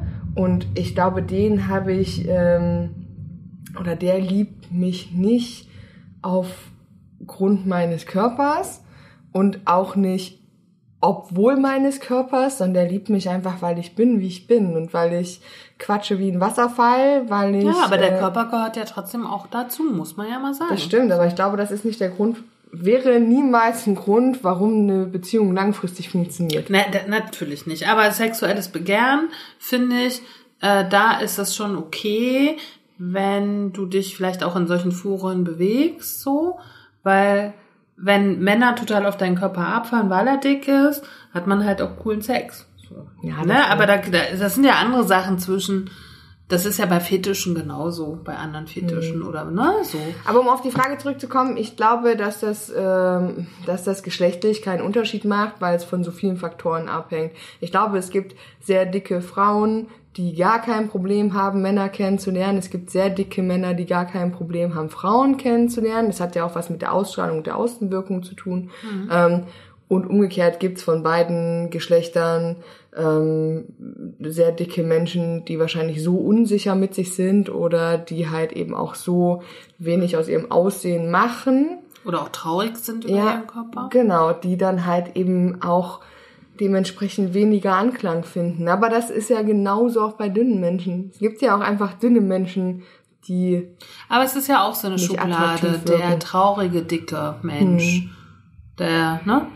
Die traurige, dicke Frau. Oder der ne, das einsame, dicke Mensch. So. Ähm, und in der See, also bei der Dokumentation, wenn wir darauf jetzt mal zurückkommen, da waren ja praktisch die beiden Männer, waren ja ohne Partnerin. mhm. Ähm, Chiara hat ja nun offensichtlich einen Partner. Dann, wen haben wir noch? Lisa? Lisa, das wissen wir ja gar nicht. Also das genau. hat keine Rolle gespielt. Dann, wen hatten wir? Alex Das, hat das auch, wurde auch nicht the- thematisiert. Stimmt. also es wurde prinzipiell nur bei der Person, bei, Bei der Alia wurde es thematisiert und bei Chiara, oder? ja genau. So. Ja.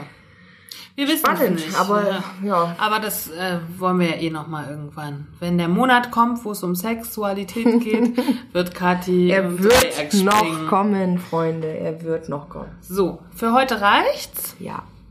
Ja. Äh, wir hören uns in der nächsten Woche, am nächsten Freitag wieder zum, Zum letzten Septemberstück. zum letzten Septemberstück. Neues Interview, neues Glück. ähm, dann werden wir nicht per Skype ja. sprechen, sondern wir werden jemanden zu Besuch haben bei uns in Das ist Leipzig. so schön. Wir freuen uns sehr über den Besuch. Freut euch also auf nächsten Freitag. Äh, und wir weisen mal wieder hin auf Steady. Mhm. Liebe Leute. Kathi, schimpf mal ein bisschen. Nee, ich kann nicht schimpfen. Schimpfen kann ich nicht, aber ich kann appellieren immer noch an die Ja, Menschen bitte. und an ihre Herzen und An ihre die- Geldbeutel vor allem. An ihre Geldbeutel. Weil ich habe ich hab vorhin schon, oder habe ich das gestern zu jemandem gesagt?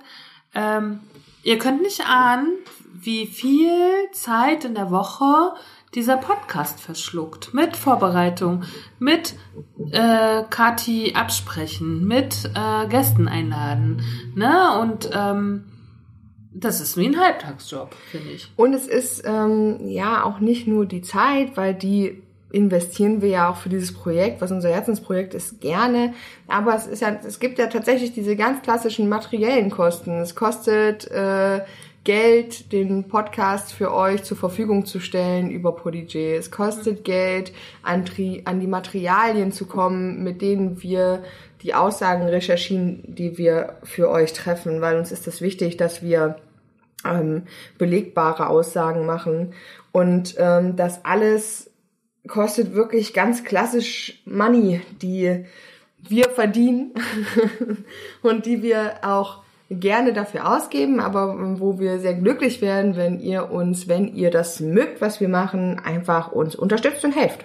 Ja, und es ist, äh, geht auch sozusagen einher mit dieser Geschichte, die ja uns Corona gebracht. Ich meine, wir wollen das Thema jetzt nicht riesig aufmachen, aber ich war so dagegen, alles äh, kostenlos zur Verfügung zu stellen während der Corona-Zeit, ne? Weil äh, zumindestens ich bin selbstständig und muss mein ganzes Geld mit meiner Kunst verdienen, so, ne, und äh, das ist an manchen Stellen echt hart und auch Angestelltenjobs sind an manchen Stellen hart.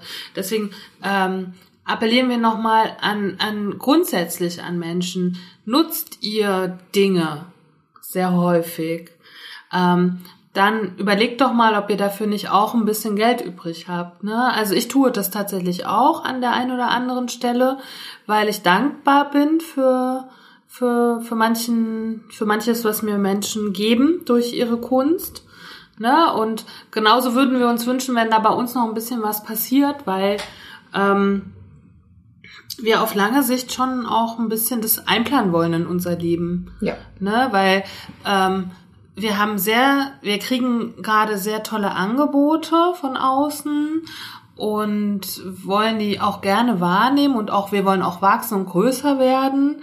Ähm, aber das können wir nur mit und durch euch. Ja, so, ne? Unbedingt. Und das ist, äh, das ist keine Bettelei, überhaupt nicht. Aber wenn man Projekte plant, und also ich weiß das als Selbstständige sowieso, dann funktioniert das nur, wenn man, wenn man Menschen hinter sich hat, wo man genau weiß, sie ziehen jetzt mit. Und bei mir war das ja zum Beispiel beim ersten Buch so. Ne? Ich hatte nach drei Monaten das Geld zusammen und konnte mein Buch machen. Und ähm, wenn, wenn man da immer mal wieder die Leute aufmerksam macht, wie wichtig das ist, und dann können wir vielleicht euch, euch in drei, vier, fünf Monaten erzählen, was es Neues gibt mit uns Ja. an Formaten. Ne? So, und ähm, Genau, deswegen vielleicht nochmal, es ist ganz gut, wenn man es manchmal ein bisschen ausführlicher macht und erklärt, warum wir immer wieder da das so zum Thema macht. Großer Sackgänger ist. Ja, ne? Und ähm, Aber auch das können wir ganz gut. ja, und man kann ja auch sagen, manchmal nervt's einen, wenn Donnerstagabend ist und ich müde von der Reise komme und dann noch abends das schneiden muss, sozusagen. Ne? Das ist okay, mache ich wirklich gerne, aber an manchen Punkten möchte man dann schon was zurückbekommen. Ne?